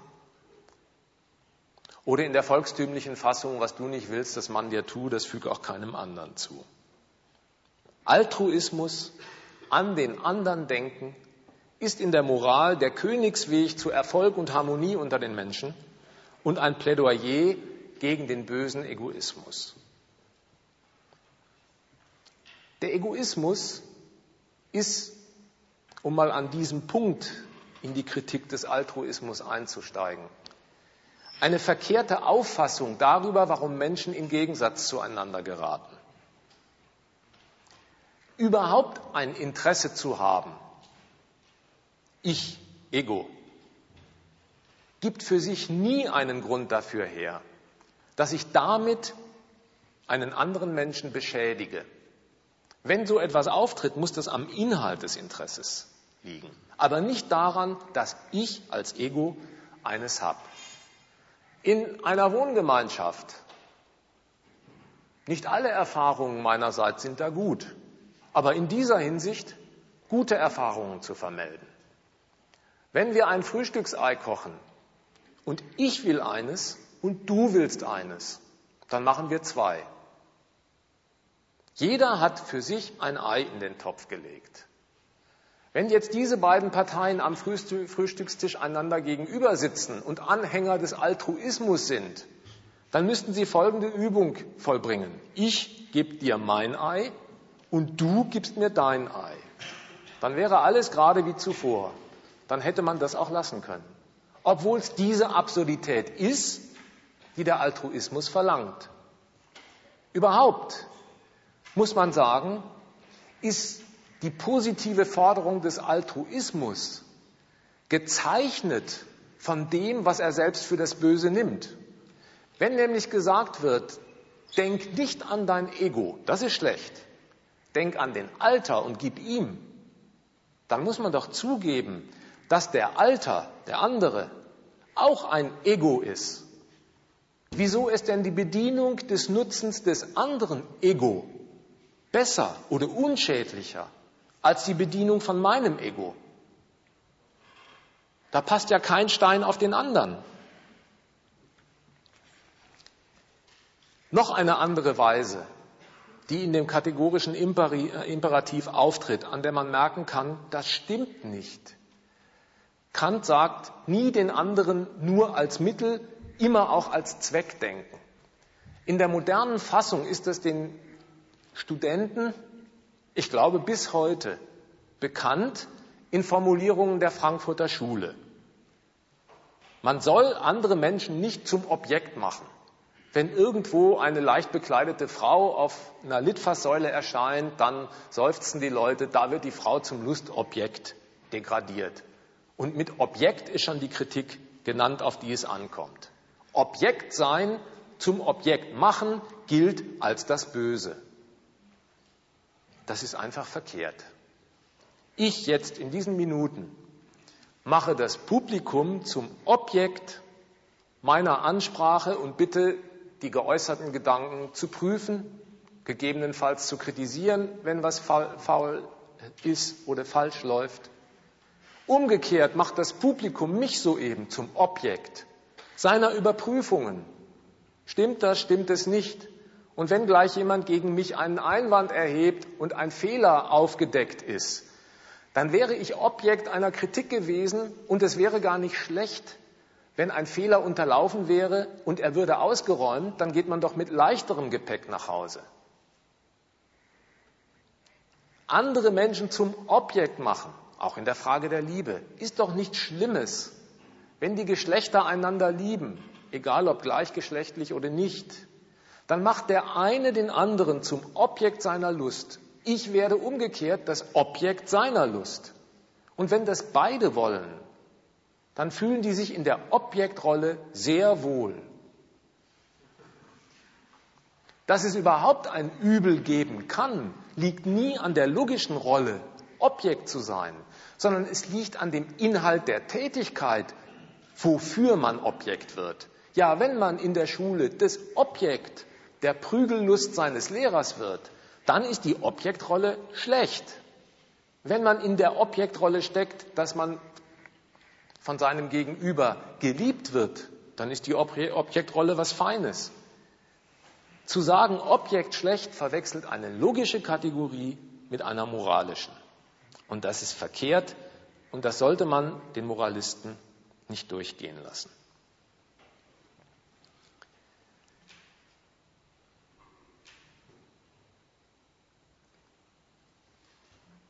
Wenn ich heute Abend den Egoismus Vorwurf kritisiert habe,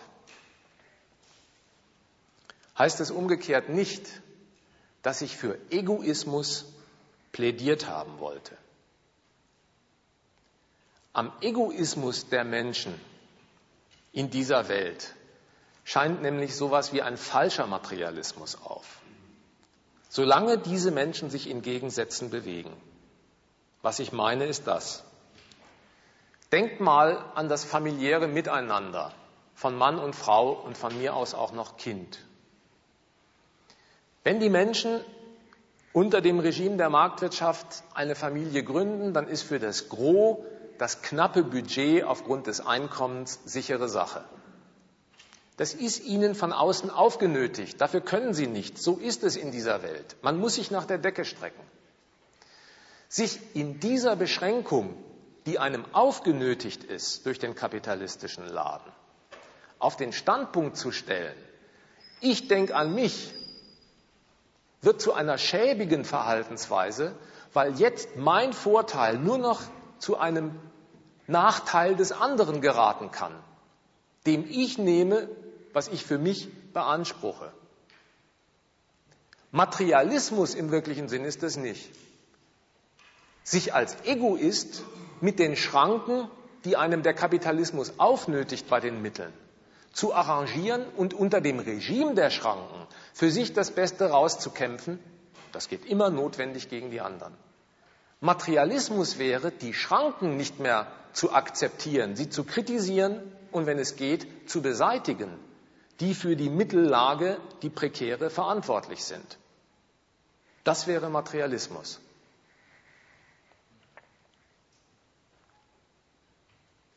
Zur letzten Abteilung, die Höflichkeit. Die Höflichkeit nimmt unter allen Tugenden eine Sonderstellung ein, weil sie methodischer Art ist. Was meine ich damit? Nehmen wir mal die Höflichkeitsform, die unter Bürgern üblich ist, das Grüßen. Wenn ein Kind seinen Nachbarn nicht grüßt, dann weiß man, in der Regel stehen wir dann kurz vor dem Weltuntergang, obwohl kein wirklicher materieller Schaden entstanden ist. Wenn der Chef morgens ins Büro stürzt und seinen Angestellten nicht grüßt, dann weiß jeder, heute ist dicke Luft. Wenn der Angestellte umgekehrt seinen Chef nicht grüßt, dann weiß man, gleich ist die Luft hier noch dicker. Wo liegt das Gewicht, das die Menschen diesen Höflichkeitsritualen beilegen? Warum ist es für sie so wichtig, obwohl sich Wohl und Wehe daran eigentlich nicht entscheidet? weil die Höflichkeit für diese Menschen signalisiert, ob und wie sehr das Gegenüber den Regeln des Anstands, den moralischen Prinzipien entspricht, also sich in seinem Egoismus mäßigt und den anderen als Gleichberechtigten anerkennt. Das wollen Sie an den Grußritualen der Höflichkeit ablesen. Ist der andere dazu gestimmt und bereit, die Unvereinbarkeit der Interessen als Vereinbarkeit zu nehmen? Ist er bereit, sein Gegenüber als gleichberechtigt zu akzeptieren oder putzt er das runter? Deswegen muss die Anerkennung auch eine Form finden. Beim Grüßen muss man siezen. Und in dieser Grußformel begegnen sich Menschen, die materiell und wirtschaftlich gesehen auf ganz unterschiedlichen bis gegensätzlichen Positionen stehen, als formell gleicher. Der Angestellte muss vielleicht bei Schlecker auf einer 400 Euro Basis schuften. Der Eigentümer der Firma mehrt den Gewinn seines Unternehmens mit solchen schlecht bezahlten Kräften. Aber wenn die sich im Pausenraum begegnen, sagt einer zum anderen Sie, da begegnen sie sich, wie wenn sie das Gleiche, gleichwertig wären, obwohl der Wert, den sie im wirklichen Sinn auf ihre Seite bringen, von höchst unterschiedlicher Größe ist und sogar im Gegensatz steht. Der Wert von Schlecker ist umso größer, je kleiner der Wert des anderen, den er heimträgt. Es ist im Bereich der Höflichkeit also angesagt, dass die Menschen sich als formell Gleiche respektieren und damit deutlich machen. Sie akzeptieren das Gegeneinander der Interessen so, wie wenn es von einer Vereinbarkeit gesegnet wäre. Man schlägt keinen Krawall. Das zieht sich, diese Form der Höflichkeit, nicht nur durch das ganze wirtschaftliche und politische Leben, das zieht sich wie all die moralischen Tugenden, von denen wir jetzt ein Stück weit gehandelt haben, auch in die Privatsphäre hinein. Da kann man, erinnert euch mal an Verwandtenbesuche, sehr viel falsch machen an der Front der Höflichkeit, zum Beispiel bei den Tischitten. Es gibt ja eigentlich keine Regung im bürgerlichen Miteinander, die von dieser Begutachtung freigestellt wird. Auch bei Tisch muss man Höflichkeitsrituale einhalten. Also wenn der Besuch beispielsweise anrückt und wieder so viel Sitzfleisch beweist, dass irgendwann die Hausfrau nicht umhinkommt, Schnittchen zu machen, denn langsam knurrt der Magen. Dann werden eben die Kanapés aufgetragen. Jetzt kann der gute Gast, der gut situierte Gast, viele Fehler machen. Der erste wäre, er isst gar nichts. Das wäre eine Beleidigung der Köchin. Die sagt deswegen auch, jetzt probiert mal wenigstens anstandshalber. Die sagt, das Cannabis aufzufressen, das ist eine Reverenz gegenüber dem anderen, der es gemacht hat, eine Regel, die der Anstand gebietet, die man zu befolgen hat. Das kann man leicht missverstehen. Nämlich dahingehend, dass man jetzt alles verputzt. Das ist auch nicht recht. Jetzt steht man da als blöder Gierlapp. Man muss, und langsam schleift sich das ja ein im Laufe der Jahre, man wird ja auch an Erfahrung reicher, wenn auch nicht klüger, ein letztes Kanapee muss liegen bleiben, damit die Gastgeberin sagen kann, diesen Anstandshappen müsst ihr jetzt nicht liegen lassen. Und dann ist der erst zum Abschluss freigegeben.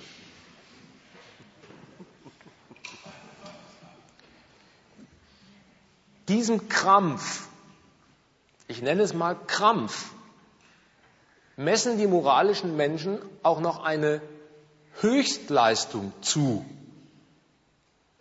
Die meinen nämlich nicht nur, dass sich dieser Krampf gehört, dass es eine Regel ist, der man folgen muss, sondern die behaupten auch noch als Lebensmaxime, dass wer sich an diese Regel hält, gut durchs Leben kommt mit dem Hute in der Hand kommt man gut durchs ganze Land. So singen schon die Alten. Stimmt es eigentlich?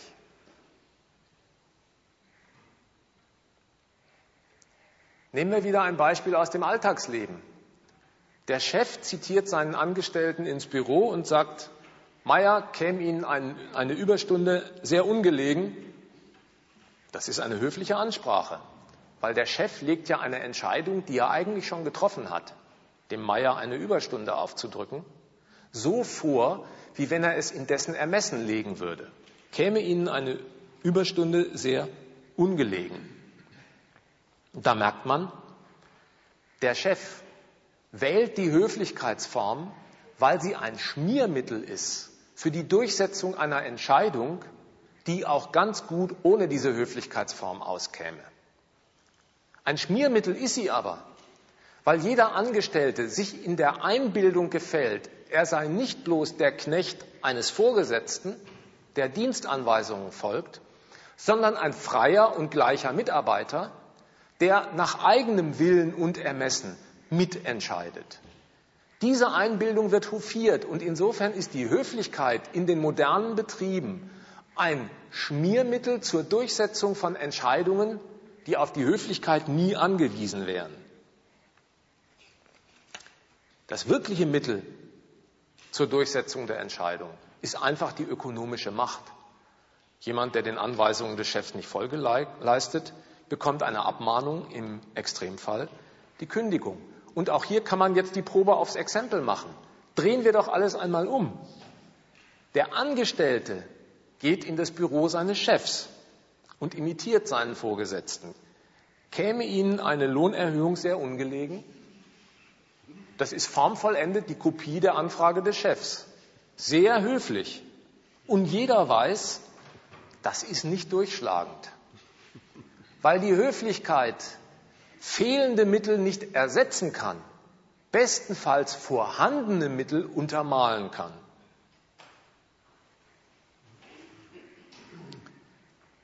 Kommen wir also mal an dieser Stelle zu einem Schluss. Warum ist die Moral und die großen moralischen Werte nichts wert? Das war ja die Behauptung im Einladungstext, dass dem so sei. Die moralischen Urteile und Werte sind deswegen nichts wert, weil sie nie ein objektives Urteil über die Welt fällen, in der die Menschen ihre Gegensätze und Schädigungen erleben. Bei der Finanzkrise fragt kein moralischer Mensch, warum ist das in dieser Wirtschaft notwendig, sondern er weiß, das kommt vom schlechten Benehmen der Manager der Finanzindustrie. Die waren zu gierig. Bei der Arbeitslosigkeit will kein Mensch den Grund wissen, warum gehört zu einem wachsenden kapitalistischen Reichtum eine Vermehrung der Armut in Gestalt von immer mehr Arbeitslosen. Eher lassen sich die Menschen einleuchten, ja, wenn die Menschen faul sind und zu hohe Ansprüche haben ans Lohnniveau, müssen sie nicht, sich nicht wundern, wenn sie arbeitslos sind.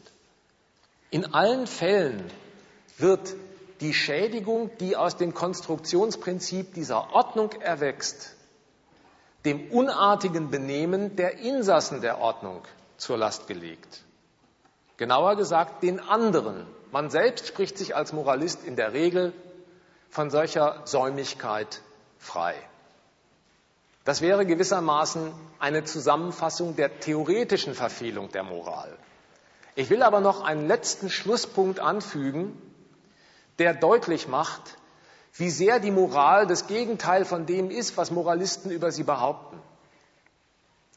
Moralisten meinen nämlich, wenn sich alle Menschen an die Moral halten, dann herrscht Eintracht, dann ist Schluss mit dem Streit, Dagegen möchte ich als Abschlussbemerkung behaupten, Moralisten schaffen es, zum Liebhaber der Gewalt zu werden. Moralisten entdecken um sich herum täglich wirklich angeblich unmoralische Menschen. Und dann verlangen sie etwa mit Blick auf Singles, die die Ehe nicht eingehen wollen und keine Kinder zeugen wollen, eine Singlesteuer. Der Staat muss hier sanktionierend eingreifen. Wenn Sie einen entdecken in Ihrer Krankenkasse, der raucht, verlangen Sie den Beitrag für Raucher erhöhen. Geht alles auf meine Kosten. Wenn ein Zumwinkel die Steuer bescheißt, verlangen Sie natürlich Knast für Zumwinkel. Obwohl, was der dann verbüßt an Haftstrafe oder was der an vielleicht hinterzogenen Steuern zurückgeben muss, kein einziges Haushaltsbudget eines Hartz-IV-Empfängers je aufbessert. Und wenn Moralisten der Auffassung werden, andere Menschen um sie herum handeln nicht nur böse, sondern sind böse, dann schreien sie auf zur Gewalt. Wer auf den Standpunkt verfällt, die hier ansässigen Ausländer, nehmen uns die Arbeitsplätze und den Wohnraum und die Frauen weg. Dieses Gesocks von Parasiten ist die Unehrlichkeit in Person. Dann muss man sie aus dem Land prügeln und es wird gemacht. Volksfeste sind deswegen Höhepunkte solcher moralischen Gesinnung und schreiten dort auch praktisch zur Tat und prügeln Ausländer raus. Moral ist also nicht, wofür sie gehalten wird, eine Vermeidung von Gewalt. Sie gibt sich in diesem letzten Punkt als eine neue Quelle von Gewalt zu erkennen, die noch hinzutritt zu der Gewalt, die es mit dem Staat und seinem Recht in dieser Gesellschaft längst gibt. Insofern sind Moralisten anstrengende Menschen. Die erzählen täglich etwas Neues, aber immer dasselbe, nämlich die länger werdende Fahndungsliste von Unanständigen. Gestern habe ich den Rasen gemäht, heute wirft der Nachbar seine Kippe dahin. Auf diese Weise werden arme Leute nie glücklich, sondern höchstens unausstehlich. Und davon möchte ich abraten. Damit mache ich Schluss.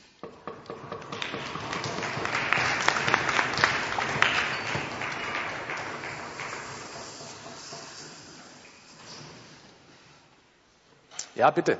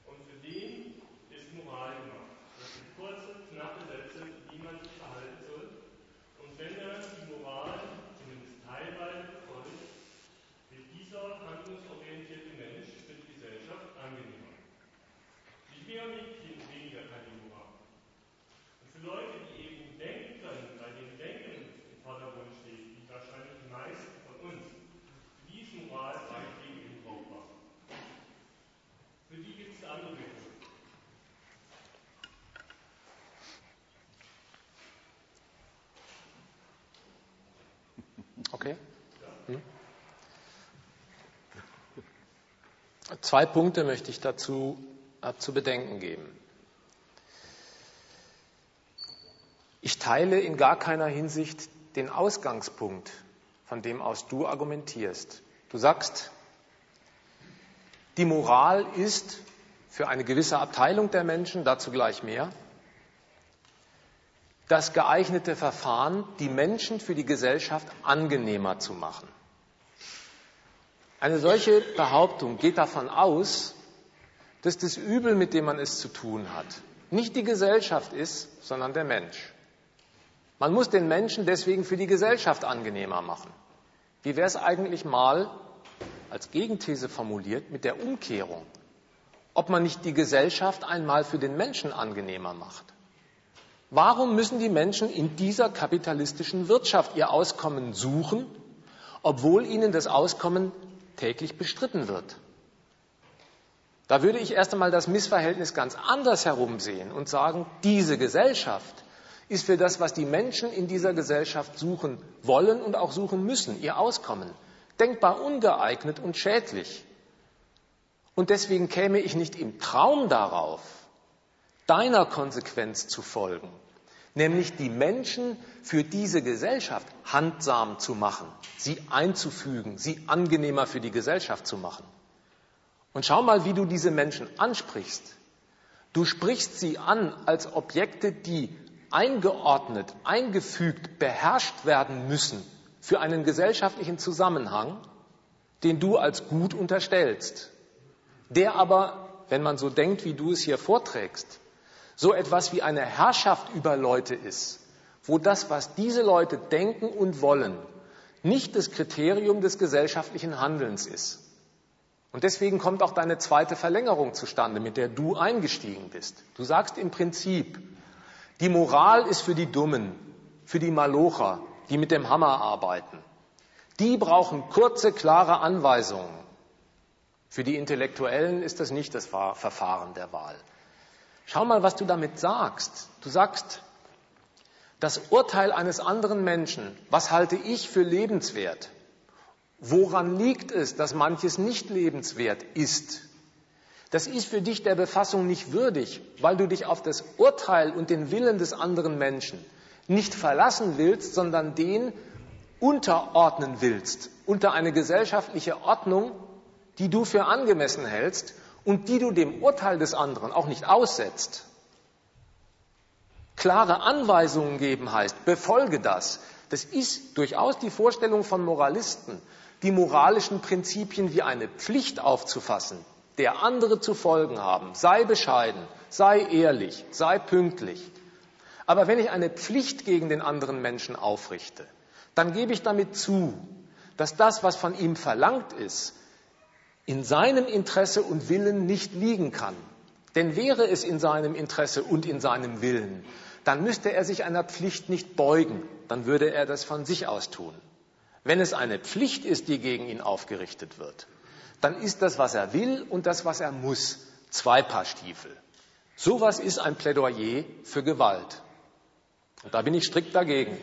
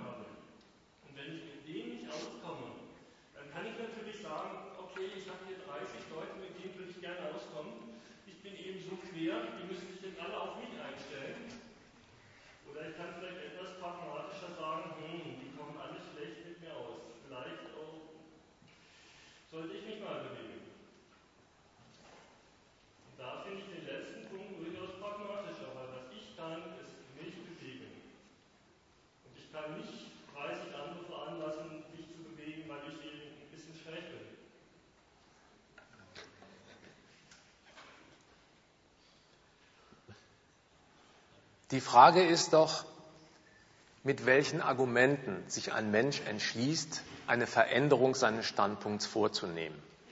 Ich gehöre ja nicht zu den Menschen, die der Auffassung sind, ich habe einen Standpunkt oder eine Auffassung zu irgendeiner Sache und die ist jetzt unverrückbar bis ans Ende meiner Tage. Das lasse ich mir durchaus angelegen sein lassen, wenn es Einwände gibt gegen das, was ich tue oder denke und prüfe das. Und wenn es mir einleuchtet, und nützlich und richtig erscheint, dann verändere ich mich. Und wenn nicht, dann nicht.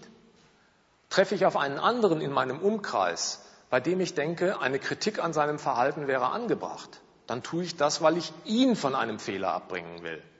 Aber in dieser Auseinandersetzung, ja, sie mag sich ruhig im privaten Freundeskreis abspielen. Da ist die Kritik, die Ansprache an die Vernunft und den Willen des anderen, der sich prüfend dem Einwand stellt und ihn akzeptiert, wenn er einleuchtet, oder ihn verwirft, wenn er Einwände hat. Das Verfahren aber, das dir vorschwebt, ist, andere Menschen mit einer Pflicht zu konfrontieren. Du musst nach folgenden Prinzipien in diesem Kreis leben oder verfahren und sagst dir jetzt soeben, wenn ich mich einer solchen Pflicht verweigere, die in meinem Umfeld verlangt wird, dann sondere ich mich aus. Das ist ein Verkehr unter Menschen, den finde ich schäbig, weil man konfrontiert den anderen mit nicht begründeten Forderungen und verlangt Unterordnung statt Einsicht. Das ist ein Anschlag auf die Einsichtsfähigkeit des Menschen, statt sie anzusprechen und kopiert auf dem Feld des Moralischen, was es als Gewaltverhältnis im Großen vom Staat gegenüber den Bürgern längst gibt. Also Freunde bleibt man, Freunde bleibt man so nicht ein Leben lang, wenn man sich so wechselseitig drangsaliert.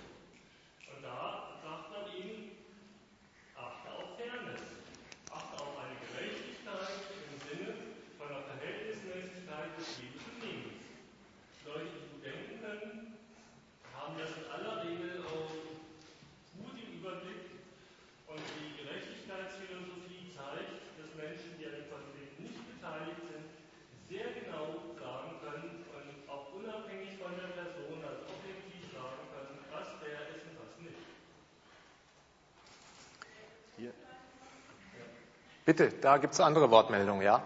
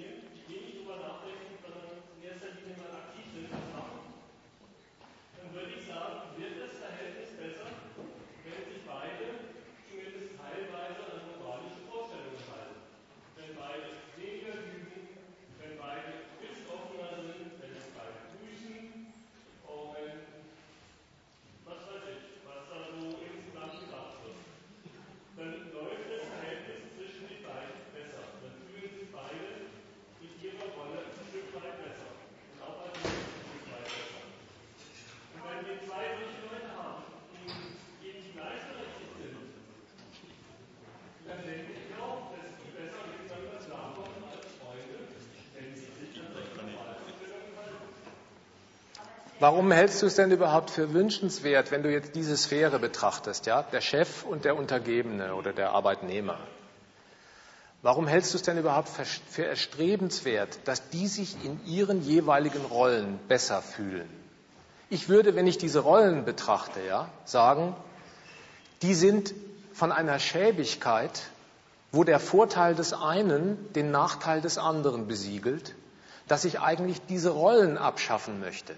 Ich möchte nicht, dass ein Berufsbild heißt, kalkuliere deine Angestellten als Kostenfaktor, damit der betriebliche Gewinn herausschaut.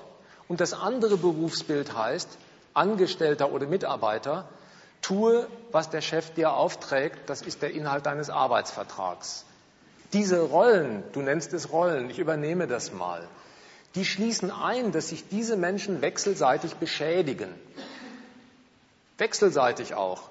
Der Unternehmer, indem er den Lohn des anderen schäbig kalkuliert, wo der Arbeiter sich wehrt, ist es eine Beschädigung des Gewinninteresses.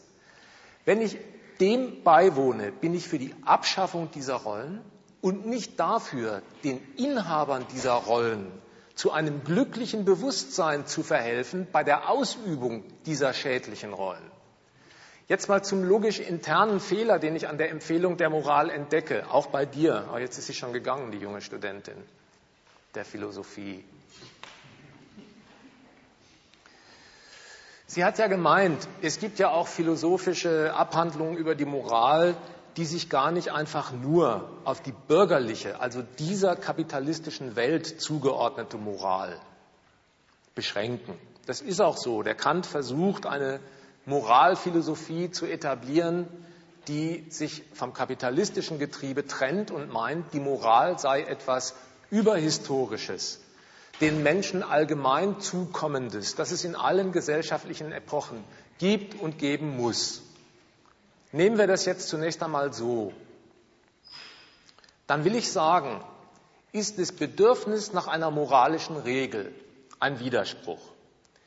Ich gehe nämlich davon aus, dass die Menschen so, wie sie aufeinander zugehen und so, wie sie ihre Interessen verfolgen, in Konflikte geraten. Und davon gehst auch du aus. Du sagst nämlich, man muss ihnen Orientierungen geben, Grenzen zeigen oder Regeln an die Hand geben. Man geht also davon aus, dass die Menschen, so wie sie gehen und stehen, mit ihren Interessen in Konflikten stehen. Und dem begegnest du so, dass du sagst, du musst über diesen Interessen eine von allen anerkannte Regel, gewissermaßen eine Bremse einbauen, damit der Konflikt nicht eskaliert, sondern ausgetragen wird, ohne dass es zum Eklat kommt. Dem wohnt folgender Widerspruch inne. Wenn ich gegensätzliche Interessen dadurch verträglich machen will, dass ich ihren Austrag bremse, dann lasse ich das Bedürfnis zum Übergriff in Kraft. Ich muss einem Menschen nur dann sagen, üb nicht Gewalt gegen deinen Nächsten. Merk dir das. Liebe deinen Nächsten. Schlage ihn nicht. Das muss ich nur dann einem Menschen sagen, und meine ihm damit eine Bremse einzubauen, wenn es in dem nach wie vor das Interesse und Bedürfnis gibt, gewaltsam auf andere überzugreifen. Insofern verhindert Moral in diesem Fall auch gar nichts, weil sie nämlich das, was sie da bremsen will, in Kraft lässt, vernünftigerweise. Das wäre jetzt meine Gegenthese. Müsste man, wenn man einem solchen Konflikt von Interessen beiwohnt, schauen, wo in den Interessen der Grund dafür liegt, dass immer der eine an dem, dem anderen an den Kragen will, sodass das Interesse fallen gelassen wird. Dann ist auch der Konflikt aus der Welt. Aber das Interesse in Kraft lassen, das den gewaltsamen Übergriff immerzu anpeilt, auf der Lauer liegt, und zu meinen, das würde man bremsen, lässt die Quellen der Gegensätze immerfort in Kraft. Und so ist es ja auch in der bürgerlichen Welt. Diese bürgerliche Welt ist voll von moralisch gesonnenen Menschen und Mord und Totschlag und Schäbigkeit und Drangsalieren ist an der Tagesordnung. Da oben war noch erste Wort. Da ganz oben gibt es eine Wortmeldung, hier unten auch. Nehmen wir sie alle noch auf, du kannst gleich wieder einsteigen, bitte.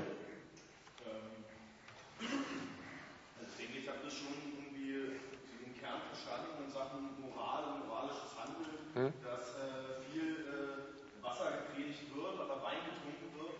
Da hast du ja das Beispiel mit äh, Zumwinkel gebracht, dass die Empörung groß ist, dass er irgendwie den Christus um Millionen beschissen hat. An, andersrum man sich aber selber durchaus darüber freut, wenn man den Christus selber um ein paar Euro bescheißt. Ähm, da ist jetzt meine Frage, ähm, hast du eine, eine Forderung an die Moral oder an moralisches Handeln oder du der Meinung, Moral über Bord äh, ist überholt? Die ist nicht überholt, die ist verkehrt. Also in diesem Fall, ja, was tut man mit der Moral, wenn du mich zu einer Empfehlung herausforderst, ja, sein lassen. Sein lassen, weil ich kann meinen Kernvorwurf nochmal wiederholen, damit der Grund klar ist. Weil ein Moralist einen falschen Grund dafür angibt, warum die Menschen in dieser Gesellschaft über Kreuz liegen, Sie liegen über Kreuz, der Arbeitnehmer und der Chef, der Vater und der Sprössling, weil sie in gegensätzlichen Interessen befangen sind. Sie liegen nicht über Kreuz, weil die Inhaber dieser Interessen es mit ihrem Ego übertreiben. Es kommt nicht von der Einstellung der Menschen zum Interesse, ob Schaden oder Harmonie herauskommt, sondern es liegt am Inhalt des Interesses.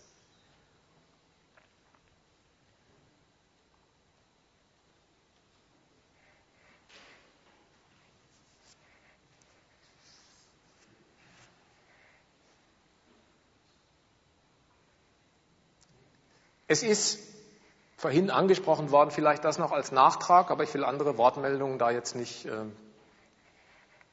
abwürgen. Von der jungen Frau, die jetzt leider nicht mehr da ist, eingeworfen worden, die Moral ist doch nicht nur etwas dem Kapitalismus eigentümliches, es gibt doch nicht nur eine bürgerliche Moral, das hält sie sogar für kleinkariert, wenn ich mich solchen moralischen Prinzipien wie Fleiß oder Ehrlichkeit widme. Sie meint, das hat eine große philosophische Tradition und sei etwas, das moralische Denken, das überhistorisch in allen gesellschaftlichen Epochen eigentlich dem Menschen überhaupt, dem Gattungswesen eigentümlich ist.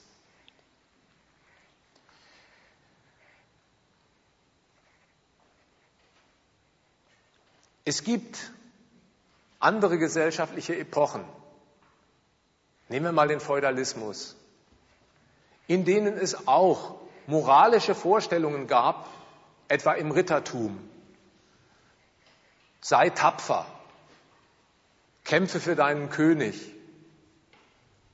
Ja, das sind auch Appelle einer allgemeinen Maßregel, die die Herrschaft setzt, zu folgen. Die heute bei uns übliche Moral gibt bekannt, dass sie eine Folge dieses kapitalistischen Systems und ihres Rechtsstaats ist und nicht etwas ihm vorausgesetztes. Moralisten meinen, die moralischen Prinzipien, die heute gelten oder gelten sollen, seien etwas dem Staat und seinem Recht vorausgesetztes, und der Staat und seine Juristen sind das ausführende Organ, das die moralischen Prinzipien der Fairness, der Gerechtigkeit, des Tausches in Gesetze gießt. Nein, die Reihenfolge ist umgekehrt. Woran kann man das erkennen? Die uns geläufige Moral hat im Unterschied zu der von mir zitierten ritterlichen, sei tapfer, immer den Inhalt, dass das geforderte moralische Prinzip im Interesse des Menschen seinen Feind vor sich hat. Die moralischen Vorschriften, denk nicht an dich, übe Nächstenliebe, sei rücksichtsvoll, übe nicht Egoismus, geht immer davon aus, dass das Interesse des Menschen das Feindselige ist, das unter Kontrolle genommen werden muss. So wird heute gedacht. Und das ist eine Art, nicht nur zu denken, sondern Interessen zu behandeln, die ist in dieser Gesellschaft objektiv. Und zwar durch den Staat, der diese Produktionsweise in Gang setzt. Es werden Leute in dieser Wirtschaftsweise auf den Gelderwerb festgelegt. Wenn man kein Eigentum hat, dann muss man für Lohn bei denen arbeiten gehen, die ein Eigentum haben. Das ist ein Gegensatz, ein Gegensatz, der auf sich gestellt gar nicht lebensfähig wäre. Würde man nämlich Machen wir ein Gedankenexperiment. Unter Absehung aller staatlichen Regeln, die in Gesetze gegossen werden, die Unternehmer machen lassen, dann würden die Arbeiter 16, 18, 20 Stunden rund um die Uhr arbeiten und geheuert und gefeuert, wie es den Herren Kapitalisten gefällt. Und es wäre eine Zerstörung der Arbeitskraft die Folge. Manchester Kapitalismus war ein Vorgeschmack davon. Oder aber die Arbeiter stellen sich auf den Standpunkt, so kann man einfach nicht leben als Lohnarbeiter, deswegen vernichtet man das Kapital. Soll heißen, auf sich gestellt ist dieser Gegensatz von Interessen, den der Staat in Gang setzt mit seiner Eigentumsordnung, gar nicht lebensfähig. Es würde sich die eine Seite über die andere hinwegsetzen und sie zerstören. Deswegen gibt es eine Gewalt über den Interessen. Die beiden Interessengruppen Grenzen aufzeigt, der Unternehmer in seiner Freiheit einzustellen, zu entlassen, wird Regeln unterworfen. Man muss eine Kündigungsfrist einhalten, wenigstens drei Monate, damit der, der sein Einkommen verliert, Gelegenheit bekommt, sich nach einer neuen Stelle umzuschauen. Umgekehrt, auch der Arbeiter unterliegt Pflichten. Er darf nicht einfach sein Lohninteresse gegen den Unternehmer geltend machen. Es gibt eine Friedenspflicht. Man darf nicht einfach streiken. Wilde Streiks sind verboten, politische sowieso. Der Staat unterwirft also alle Interessen einem Reglement, um den Gegensatz, den er selbst in Kraft setzt, lebensfähig zu machen. Und die Moralisten kopieren diese Konstruktion, indem sie sagen, ja, wenn alle Interessen sich zurücknehmen und beschränken und dem Prinzip der Gerechtigkeit oder Fairness folgen, dann ist das ganze System lebensfähig und für alle Menschen zuträglich. Die Idee, dass die Moral Interessen beschränken muss, hat überhaupt nur ihre Substanz da drin, kommt überhaupt nur daher, dass die Interessen der Menschen im Kapitalismus gegensätzlicher Art sind und dort wirklich die Beschränkung des Rechts brauchen. Aber der Gegensatz wird überhaupt erst durch die Staatsgewalt in Kraft gesetzt. Denke ich mir das alles weg, muss ich sagen, die Interessen des waldursprünglichen Menschen auf sich gestellt, die stehen nicht einfach und von Haus aus im Gegensatz zu einem anderen Menschen. Du möchtest einen Acker mit Kartoffeln bestellen, ich möchte einen Acker mit Kartoffeln bestellen. Dann tun wir das eben. Darin liegt doch kein Gegensatz beschlossen. Das sind gleichgerichtete Interessen. Wenn du natürlich deinen Kartoffelacker bestellst, um aus dem Verkauf deiner Kartoffeln Geld zu erwerben, dann bin ich als Kunde zunächst einmal in einer Position, die steht in einem Konflikt zu dir. Du, willst, möglichst viel Geld für dein Produkt, um deinen Gewinn zu mehren, ich möglichst wenig, weil mit spärlicher Kaufkraft ausgerüstet durch die Lohnkalkulation. Dieser kapitalistische Zusatz, alles materielle Tun in der Wirtschaft, zielt auf die Vermehrung des Geldes. Und entsprechend werden die, die für Geld arbeiten müssen, kalkuliert. Das stiftet überhaupt erst einen Gegensatz, den die Menschen nicht von Haus aus, so wie sie geboren sind, an sich tragen, sodass man sagen könnte, das muss man in allen Epochen machen. Interessen der Menschen müssen begrenzt, geregelt, runtergefahren werden, damit sie überhaupt verträglich miteinander auskommen können. Es ist die Lüge der Moral, dass man den Gegensatz, den die kapitalistische Ordnung in die Welt der Interessen einführt, den Menschen quasi als Natureigenschaft zum Vorwurf macht und zu dem Gedanken kommt, mit dem du begonnen hast. Diese Menschen muss man handsamer, angenehmer machen für die gesellschaftliche Ordnung. Dass sie so unangenehme Knöpfe sind, kommt durch die Ordnung, nicht weil sie Menschen sind.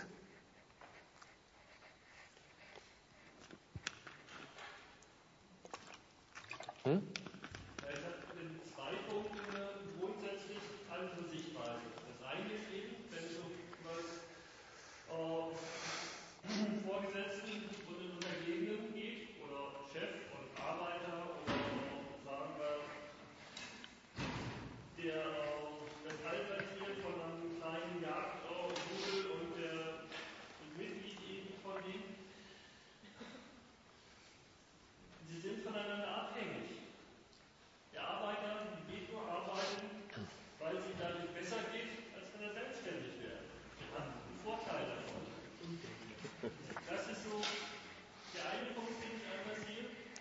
Bleib mal bei eben dem Punkt, ja? Diese Abwägung, von der du redest, ist eine pure Fiktion. Du behauptest nämlich, der Entschluss eines Arbeiters, in die Fabrik zu gehen, sei das Resultat einer Abwägung zwischen zwei Alternativen. Mache ich mich selbstständig oder werde ich lieber Lohnarbeiter? Wenn aber die eine Alternative mangels Mittel dem Arbeiter gar nicht zur Verfügung steht, dann ist sein Entschluss, Lohnarbeiter zu werden, auch nicht aus der Abwägung zwischen beiden entstanden. Der hat überhaupt nicht das Vermögen, das man bräuchte, um eine Klempnerei oder Bäckerei oder einen Schäfflerbetrieb zu eröffnen. Insofern folgt er dem puren Zwang, Geld verdienen zu müssen Und so heißen sie übrigens schon, die Leute, seit Robert Lemke selig. Da gibt es immer zwei Rubriken bei Robert Lemke, Selbstständige und Unselbstständige. Die Unselbstständigen, von denen reden wir, die sind aber, wie der Name schon sagt, unselbstständig. Und die haben nicht abgewogen, bin ich lieber selbstständig oder unselbstständig, so wie du das vorstellst. Ich denke, man kann auch selbstständig sein ohne Eigenkapital. Ich denke, jeder hat seine Entscheidung hier selbst, egal welche, auch so etwas, was man beste Alternative nennen kann. Er macht nicht blind irgendwas, sondern auch, wenn er sich überlegt ist, welche vorher ab, was er für Möglichkeiten hat. Hier war noch eine Wortmeldung. Ja, da sind auch noch Wortmeldungen. Es ist ganz schön, dass du die ganze Zeit von der Wichtigkeit der Moral sprichst, aber sie selber dann nicht zum Beispiel Wörter wie Anstand, andere auch mal auslegst oder an andere ranzukommen, selber nicht wahrst. Ähm, ich will aber von diesem Wort Moral, Anstand auch gar nicht sprechen, weil es wie dir gesagt auch penetriert worden ist und auch zu Recht. Ich fand den Vortrag sehr erhellend. Ich möchte zu dir noch ganz kurz sagen, selbst wenn ich nicht deiner Logik folgen würde, und sagen würde, durch moralische Regeln werden die Menschen angenehm, dann gibt es Gegenbeispiele dafür. Natürlich. Ähm, Keine Endlösung. auch nur zu nehmen, wenn ich jetzt dieses Wort, äh, wenn ich die Moral Ehrlichkeit nehmen würde. Wenn jeder immer ehrlich sein würde, dann würde er zu vielleicht zu einem Behinderten sagen, du, du siehst scheiße aus. Ja. Ich weiß nicht, ob es dann wirklich diese Person angenehmer macht. Oder wenn die Person einfach diesen moralischen Regeln befolgt, dann auf der Straße landet, werden sie dadurch angenehmer, wenn sie kein Geld mehr haben. Also es ist, also diesen, An- äh, diesen, diesen Zusammenhang gibt es nicht unbedingt. Ähm, Ja, sehr richtig. Die erste Frage ist, wenn Sie die Moral an sich penetrieren, was schlagen Sie uns vor? Das ist die erste Frage, wie sollen wir agieren, wenn es keinen Mehrwert mehr gibt für die Moral? Weder bringt sie uns persönlich noch, die, noch der Gesellschaft voran, diese moralische Regeln. Das ist die erste Frage. Die zweite Frage geht ein bisschen ins Dialektische. Sie sagen, die, da gehe ich auch, gehe ich auch wirklich mit, ähm, die kapitalistische Produktionsweise, also die Gesellschaftsgrundordnung, wenn die geändert werden würde, was ja als Alternative stehen würde, ähm, dann würden diese Probleme nicht mehr auftauchen. Aber es ist nicht eher ein dialektisches Problem, dann haben wir irgendwann die sozialistische Produktionsweise. Äh, und was dann passieren würde, würden wieder neue Moralisten auf den Plan treten, die dann sagen würden, naja, ähm, wir haben jetzt Verfehlungen, und wenn wir diese Verfehlungen nicht hätten, könnten wir diese sozialistische Produktion, also könnten wir in dieser sozialistischen Produktionsweise leben. Ähm, würden Sie dann nicht auch in 20 Jahren wieder hier sitzen und genau wieder dagegen wettern? Das sind die zwei Fragen, die ich habe. Ich gehe gleich darauf ein, will aber noch an deine erste Bemerkung anknüpfen, weil das sehr gut das von mir äh, mitgeteilte getroffen hat. Es war ja an deine Adresse die Replik, ja. Noch einmal zum Nachdenken. Ist es wirklich vernünftig, sich von der Einhaltung der Moral so etwas wie die Harmonie und den Erfolg der Menschen in der Welt zu versprechen? Ehrlichkeit war gerade aufgerufen. Wenn man ein schäbiges Anliegen verfolgt, wird es doch nicht dadurch geadelt, dass ich es ehrlich und offen ausspreche. Ich sage, heute werden tausend Leute entlassen. Ehrlich und offen angekündigt. Wird um der Ehrlichkeit willen der Inhalt der angekündigten Tat akzeptabel? Der Witz im Volksmund sagt, äh, ich will ehrlich zu Ihnen sein, sprach der Mörder. Diesen Tag überleben Sie nicht. Da merkt man, die Ehrlichkeit des gesprochenen Wortes kann den Inhalt des Zwecks nicht adeln. Und nun kannst du die Palette der moralischen Tugenden durchgehen. Fleiß, sich um seinen Erfolg mühen, anderen nicht auf der Tasche zu liegen, ist keine Kategorie, die Wertschätzung verdient, weil ob Fleiß eine gute oder schlechte Sache ist, vollständig davon abhängt, was ich damit Fleiß tue. Skinheads verprügeln auf Volksfesten mit ausgiebigem Fleiß Menschen anderer Hautfarbe. Die Leute im Faschismus, in den KZs, ein Extrembeispiel, haben mit Fleiß ihr verheerendes Werk verrichtet. Man würde doch nicht auf die Idee verfallen, den Fleiß des Fleißes wegen zu loben, als wäre der Zweck, der da auf diese Weise vollführt wird, um dessen Willen gut. Das ist einfach ein falscher Gedanke.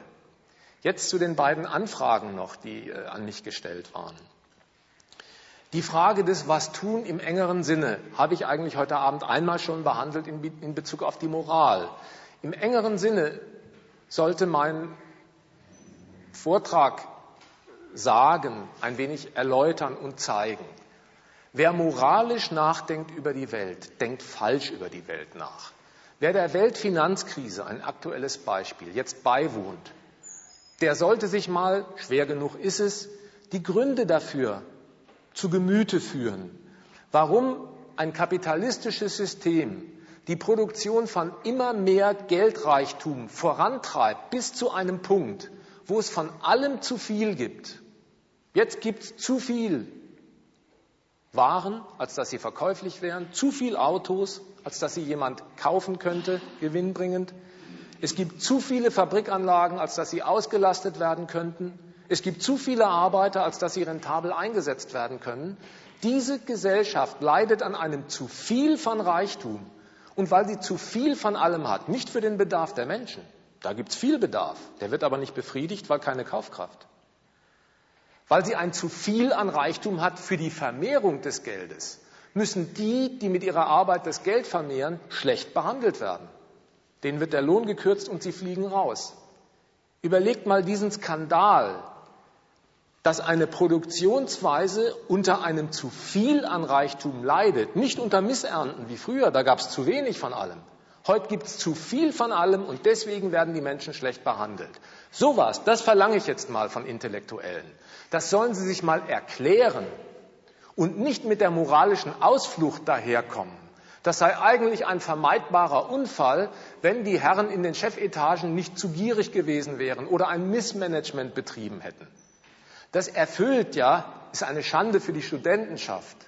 Nicht mal den Tatbestand eines positiven Arguments, wenn ich sage, das ist das Missmanagement derer, die das Sagen haben bei uns. Denn mit Missmanagement sage ich, erstens wäre es vermeidbar gewesen, wenn man gemanagt statt missgemanagt hätte. Zweitens komme ich aber auf den Befund Missmanagement nur post festum. Nachdem die Krise eingetreten ist, schließe ich zurück, na dann haben Sie alles falsch gemacht. Vor zehn Jahren haben dieselben Idioten, die sowas heute im Spiegel propagieren, gesagt, das ist kluge Strategie, investiert in die Rohstoffmärkte, in die Derivatemärkte. Man darf das große Geschäft mit Credit Default Swaps nicht den amerikanischen Banken überlassen. Da wird das große Rad gedreht. So, das ist ein Beispiel dafür, wie sehr sich das moralische Denken vertut, weil es nicht mehr die Ursachen, die in dieser Welt die Gründe für den Schlamassel sind, den man erlebt, ergründet werden, sondern Fehlverhalten derer, die in dieser Welt herumturnen oder in diesem Fall das Sagen haben. Insofern ist mein Rat, ja, das ist falsches Denken, das kann man einfach weglassen. Da verliert die Menschheit nichts, außer dass sie einen Fehler ablegt. Die andere Frage ist quasi weitergehender Natur, aber sie ist vielleicht aus den wenigen Andeutungen, die ich gemacht habe, ersichtlich. Wenn ich mich so für einen Moment echauffiert habe, geärgert habe über die Unvernunft und Schädlichkeit dieser kapitalistischen Produktionsweise, wo die Menschen, die für den Reichtum des Kapitals arbeiten müssen, von diesem Reichtum ausgeschlossen sind und unter dem zu viel dieses Reichtums sogar noch leiden, da werden sie entlassen in der Krise. Dann ist mein Plädoyer eigentlich klar. Das will ich einfach ersatzlos gestrichen haben. Ich will eine Produktionsweise haben, wo einfach nur für den Nutzen der Produzenten das hergestellt wird, was für den Bedarf und ein gemütliches Leben gewünscht und vonnöten ist. Das ist es. In solchen Verhältnissen brauche ich keine moralischen Gedankengänge, weil die haben ihr Lebenselixier darin, dass Interessen in Gegensätze geraten sind. Wenn sie das übrigens tun, auch in einer vernünftig organisierten Welt, dann muss man sich erkundigen, wo kommen die Gegensätze her? Wie muss man den Inhalt der Interessen anders machen, bestimmen, damit der Gegensatz weggeht? Auf keinen Fall aber darf man den Weg eines Moralisten beschreiten, der nämlich sagt, die Gegensätze sehe ich wohl und mit denen gehe ich so um, dass ich einen Deckel auflege, sie dämpfe, Weil dadurch lässt man das, was den Druck im Kessel macht, in Kraft. Und schaut euch die Welt, in der wir leben, an. Mal bezogen auf quasi den Kernbestand des moralischen Denkens. Es möge Gerechtigkeit gelten und das Recht herrschen.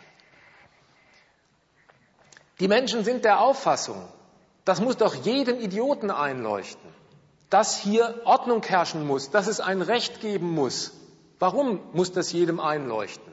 Weil die Menschen der Auffassung sind, das Recht ist dasjenige, was über allen Interessen steht. Das gehört nicht zu den bösen Egoismen. Es ist das Recht, das über allen Interessen steht und dafür sorgt, dass das Böse vom Menschen ferngehalten wird. Das ist die Auffassung.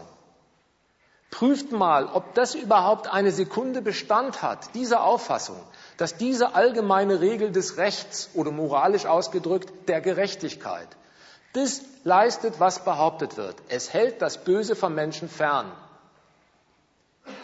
Es gibt ein Gesetz, das verbietet beispielsweise, dass du mir jetzt ins Gesicht schlägst. Das wäre Körperverletzung.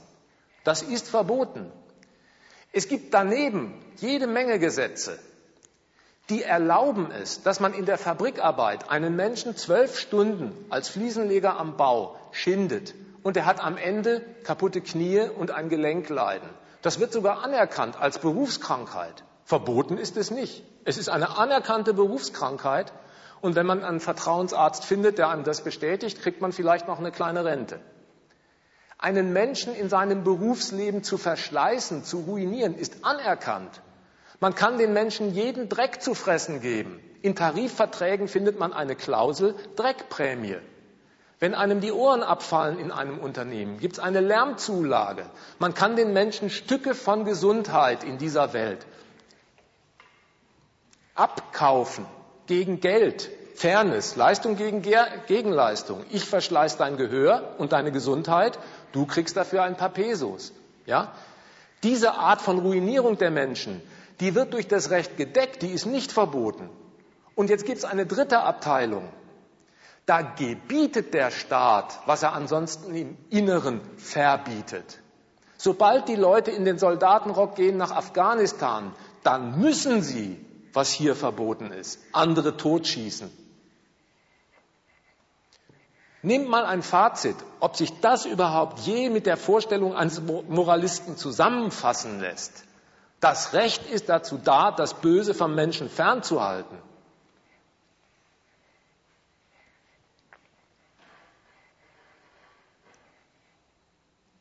Das regelt offenbar etwas ganz anderes, wo der private Übergriff unter uns verboten wird aber jeder ökonomische Übergriff, der in die Funktionsweise des Systems hineingehört, der Verschleiß von Gesundheit für die Akkumulation von Kapital, notwendig und deswegen erlaubt ist. Wo manche Schlägerei, die der Staat will, weil er andere Länder erobert, strategische Positionen sichert oder Rohstoffe nimmt, wo er deswegen Mord und Totschlag zwischen den Völkern gebrauchen kann, als Instrument der Kriegführung. Da merkt man, dieses Recht und die Gerechtigkeit, das regelt offenbar ganz andere Sachen, als den Menschen von einer äußerlichen Bedrohung, die ihm Schaden antut, abzuschirmen. So ist diese Welt nicht.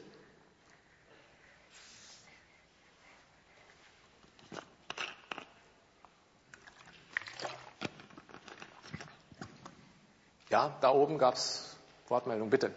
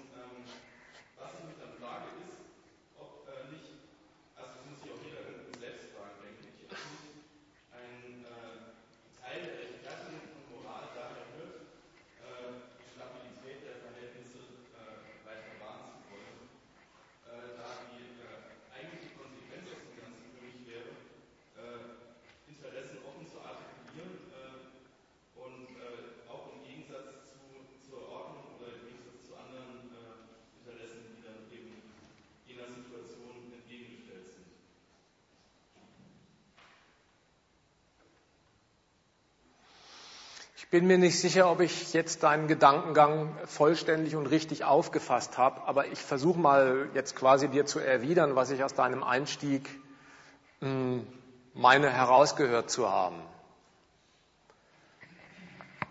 Du hast geredet von einer stabilisierenden Funktion von Moral und für mich klingt da an, wie wenn du sagen wolltest, das wird den Leuten von oben eingeimpft, damit der gesellschaftliche Laden zusammenhält.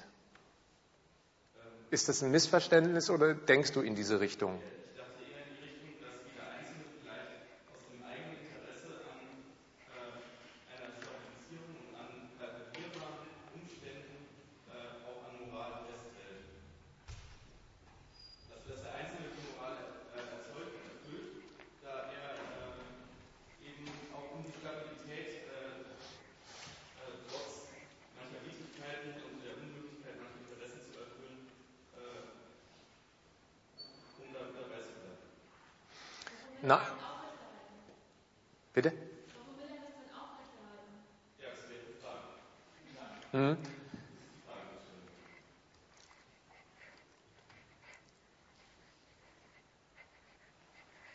Es gibt sicher Menschen, weil du fragst, wer will das aufrechterhalten, die, wenn sie einmal die Schritte der Moral hinter sich gebracht haben und so ein Bewusstsein pflegen, der Auffassung sind, diese Ordnung ist insgesamt eine gute. Und so reden ja auch die Menschen. Wer sagt, wenn das alle täten, will ja sagen, dann ginge die Ordnung kaputt. Gibt also bekannt, dass er an dieser Ordnung interessiert ist. Aber warum? Auf dieses Warum habe ich versucht, heute im Einstieg des Referats eine Antwort zu geben. Der Grund liegt nicht darin, dass die Menschen an der Aufrechterhaltung einer Ordnung interessiert sind. Daran ist der Staat interessiert. Der Grund liegt darin, dass Moralisten auf falsche Weise auf einen Vorteil ihres Interesses spekulieren, der dann eintritt, wenn sie sich an Vorgaben halten. Um es nochmal in Erinnerung zu rufen. Der Ausgangspunkt allen moralischen Denkens liegt in der Versubjektivierung des Rechts. Gemeint war, der normale Mensch der in diese Welt geboren, gestellt wird, macht schon sehr früh die Erfahrung, dass der Lebensweg, den er da beschreitet, rechtlich bis ins kleinste Detail organisiert ist. Er unterliegt einer Schulpflicht. Da muss man hingehen. Es gibt ein Schulrecht. Man muss sich vom Lehrer nicht schlagen lassen. Es gibt ein Arbeitsrecht, das regelt, wie man in einem Arbeitsvertrag sich aufführt, welche Pflichten man hat und so weiter. Es gibt ein Familienrecht. Wer hat einen Anspruch auf die Erziehung des Zöglins, wenn es einen Streit zwischen den Eltern gibt? Alles ist durch eine Instanz geregelt in der Welt der Menschen, die nicht mit dem Interesse der Arbeitnehmer, nicht mit dem Interesse der Unternehmer, nicht mit dem Interesse von Männern oder Frauen zusammenfällt, sondern von einer Staatsgewalt, die über den Interessen thront, gemacht wird. Der Staat macht das, weil er seine eigenen Zwecksetzungen im Kopf hat. Der will diese Welt von Eigentümern und Eigentumslosen zu einem Funktionieren bringen, damit aus dem Zusammenwirken dieser beiden Klassen das wirtschaftliche Wachstum wird. Das ist das Interesse des Staates. Der normale Mensch stellt sich auf den Standpunkt, nicht, dass er wissen will, warum es das Recht gibt, das habe ich gerade beantwortet, sondern der will wissen, wozu kann ich das Recht brauchen? Ja, wenn es schon eine Schule gibt und ich dahin muss, dann ist es wohl dazu geeignet, dass ich in der Schule gebildet werde und schlau werde. Und wenn ich schlau geworden bin in der Schule, dann habe ich ein rechtliches Zertifikat, das nennt man Zeugnis. Und mit dem Zeugnis entscheidet sich in der Welt der Berufe, was ich im Berufsleben werden kann oder was nicht. Dieser Mensch also, der solche Überlegungen anstellt, wie ich sie selber als Schulbub hatte und ihr vermutlich auch, der hat damit implizit, auch wenn er sich explizit den Gedanken nicht vorliegt, vorlegt, folgende geistige Operation vollführt. Der Mensch sagt, weil das Recht die Bedingung ist, die meinem Leben vorgegeben ist, in der Schule, am Arbeitsmarkt, in der Familie. Deswegen betrachte und behandle ich auch dieses Recht als brauchbares Mittel. Wenn ich mich daran halte, wenn ich mich daran orientiere, wenn ich rechtschaffen bin, ja, dann mache ich auch meinen Erfolg. Der Mensch macht also eine äußerliche Vorgabe, die die Staatsgewalt in Kraft setzt, das Recht, zum Zwecke des Wachstums und um einen Klassengegensatz zum Wirken zu bringen. Macht er sich zu eigen und sagt, ich achte das Recht, weil ich der Auffassung bin, das taugt für mein Fortkommen. Eine logisch gesehen äußere, ihm fremde Bedingung akzeptiert er durch die Art und Weise, wie er sich aufführt. Ich gehe in die Schule und lerne. Ich bewerbe mich auf eine Stelle und vielleicht habe ich sie. Er macht aus der Bedingung ein Mittel für sich. Das ist die erste Art, das äußerlich Aufgezwungene zu meinem zu machen. Ich will, dass Recht gilt, weil ich denke, das ist zu meinem Vorteil. Jetzt bin ich rechtschaffen und sagt den anderen Menschen, seid ihr das auch? Ich finde das nicht gut, wenn gestohlen wird. Ich will, dass sich alle um ihren Lohn verdient machen, Leistung bringen. Auf diesem Standpunkt stehen sie und schau, wie die Erfahrung der allermeisten Menschen ausfällt. Früher oder später, das geht schon in der Schule los, entdecken sie, es gibt immer Sieger und Verlierer. Manche schaffen es bis zum Abitur, aber das Gros bleibt unten hängen und versackt in der Volksschule. Manche wenige werden reich in der Arbeitswelt, in der Regel die, die vorher schon reich waren. Und die anderen gehören zu den sozial Schwachen. Jetzt fragt sich der Mensch, der gedacht hat in seinem Ausgangspunkt, das Recht, das mir vorgegeben ist, taugt doch dafür, dass ich zu meinem Erfolg komme. Der macht sich jetzt auf die schlechte, gegenteilige Erfahrung einen verkehrten Reim der würde nicht meiner Überlegung folgen. Vielleicht ist das Recht gar nicht für meinen Erfolg gemacht, sondern hat andere Zwecke.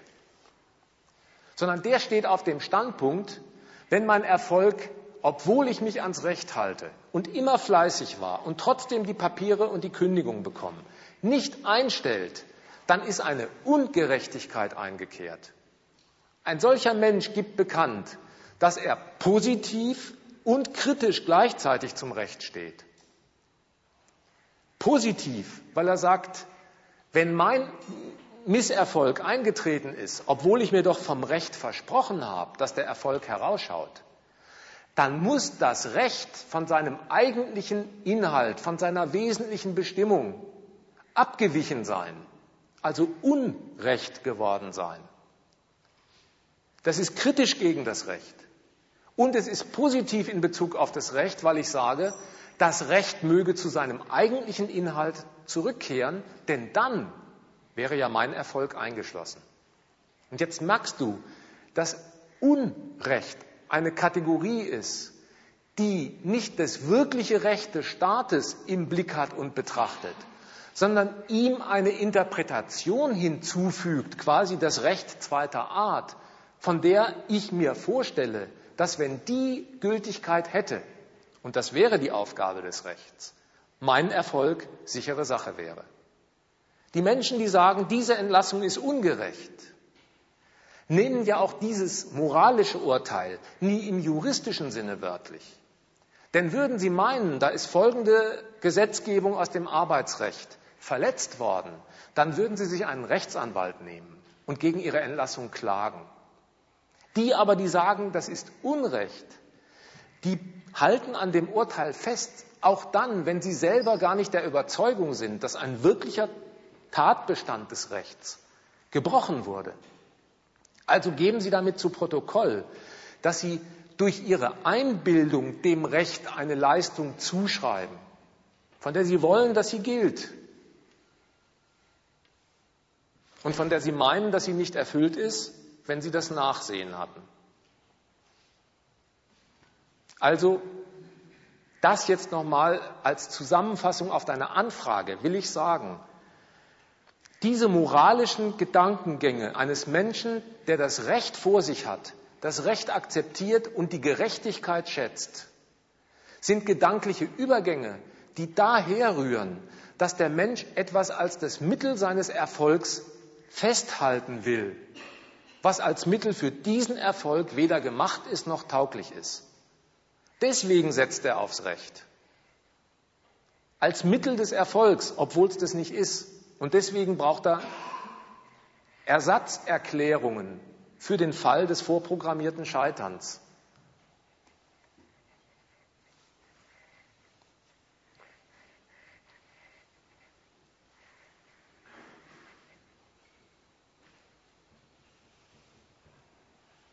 Das versubjektiviert muss man also in dem Sinne ernst nehmen. Das ist nichts, was den Menschen von außen eingeblasen würde. Das Recht, ja, das kommt von außen. Da haben sie nichts zu melden. Das wird ihnen vorgesetzt durch den Staat. Es wird auch täglich verändert durch den Staat. Da wird auch keine Volksumfrage gemacht. Aber diese Gedankengänge, die ich jetzt aufgesagt habe, die sind ganz das Werk des Subjekts, das diesem Recht unterworfen ist. Das ist seine subjektive Leistung. Und nur weil es das macht, gibt es übrigens diesen von allen bekannten Tatbestand, dass ein Mensch nicht nur ein Recht verletzt, sondern unter einem schlechten Gewissen leidet. Da merkt man nämlich, dass er so fühlt, dass er nicht bloß gegen eine äußerliche Ordnung verstoßen hat, sondern dass er gegen einen Maßstab, der in seinem Innersten existiert und ein Bejahter ist, gegen den verstoßen hat. Und das nimmt er sich selbst übel mit seinem schlechten Gewissen.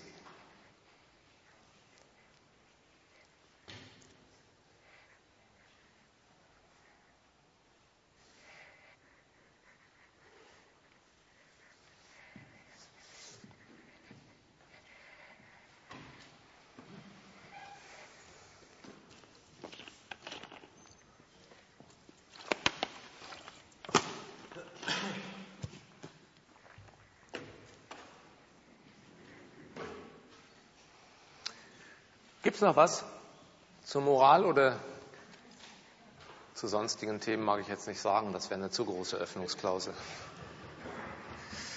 Dann nehmen wir den Zettel mit für die nächste Veranstaltung. Okay, dann machen wir Schluss.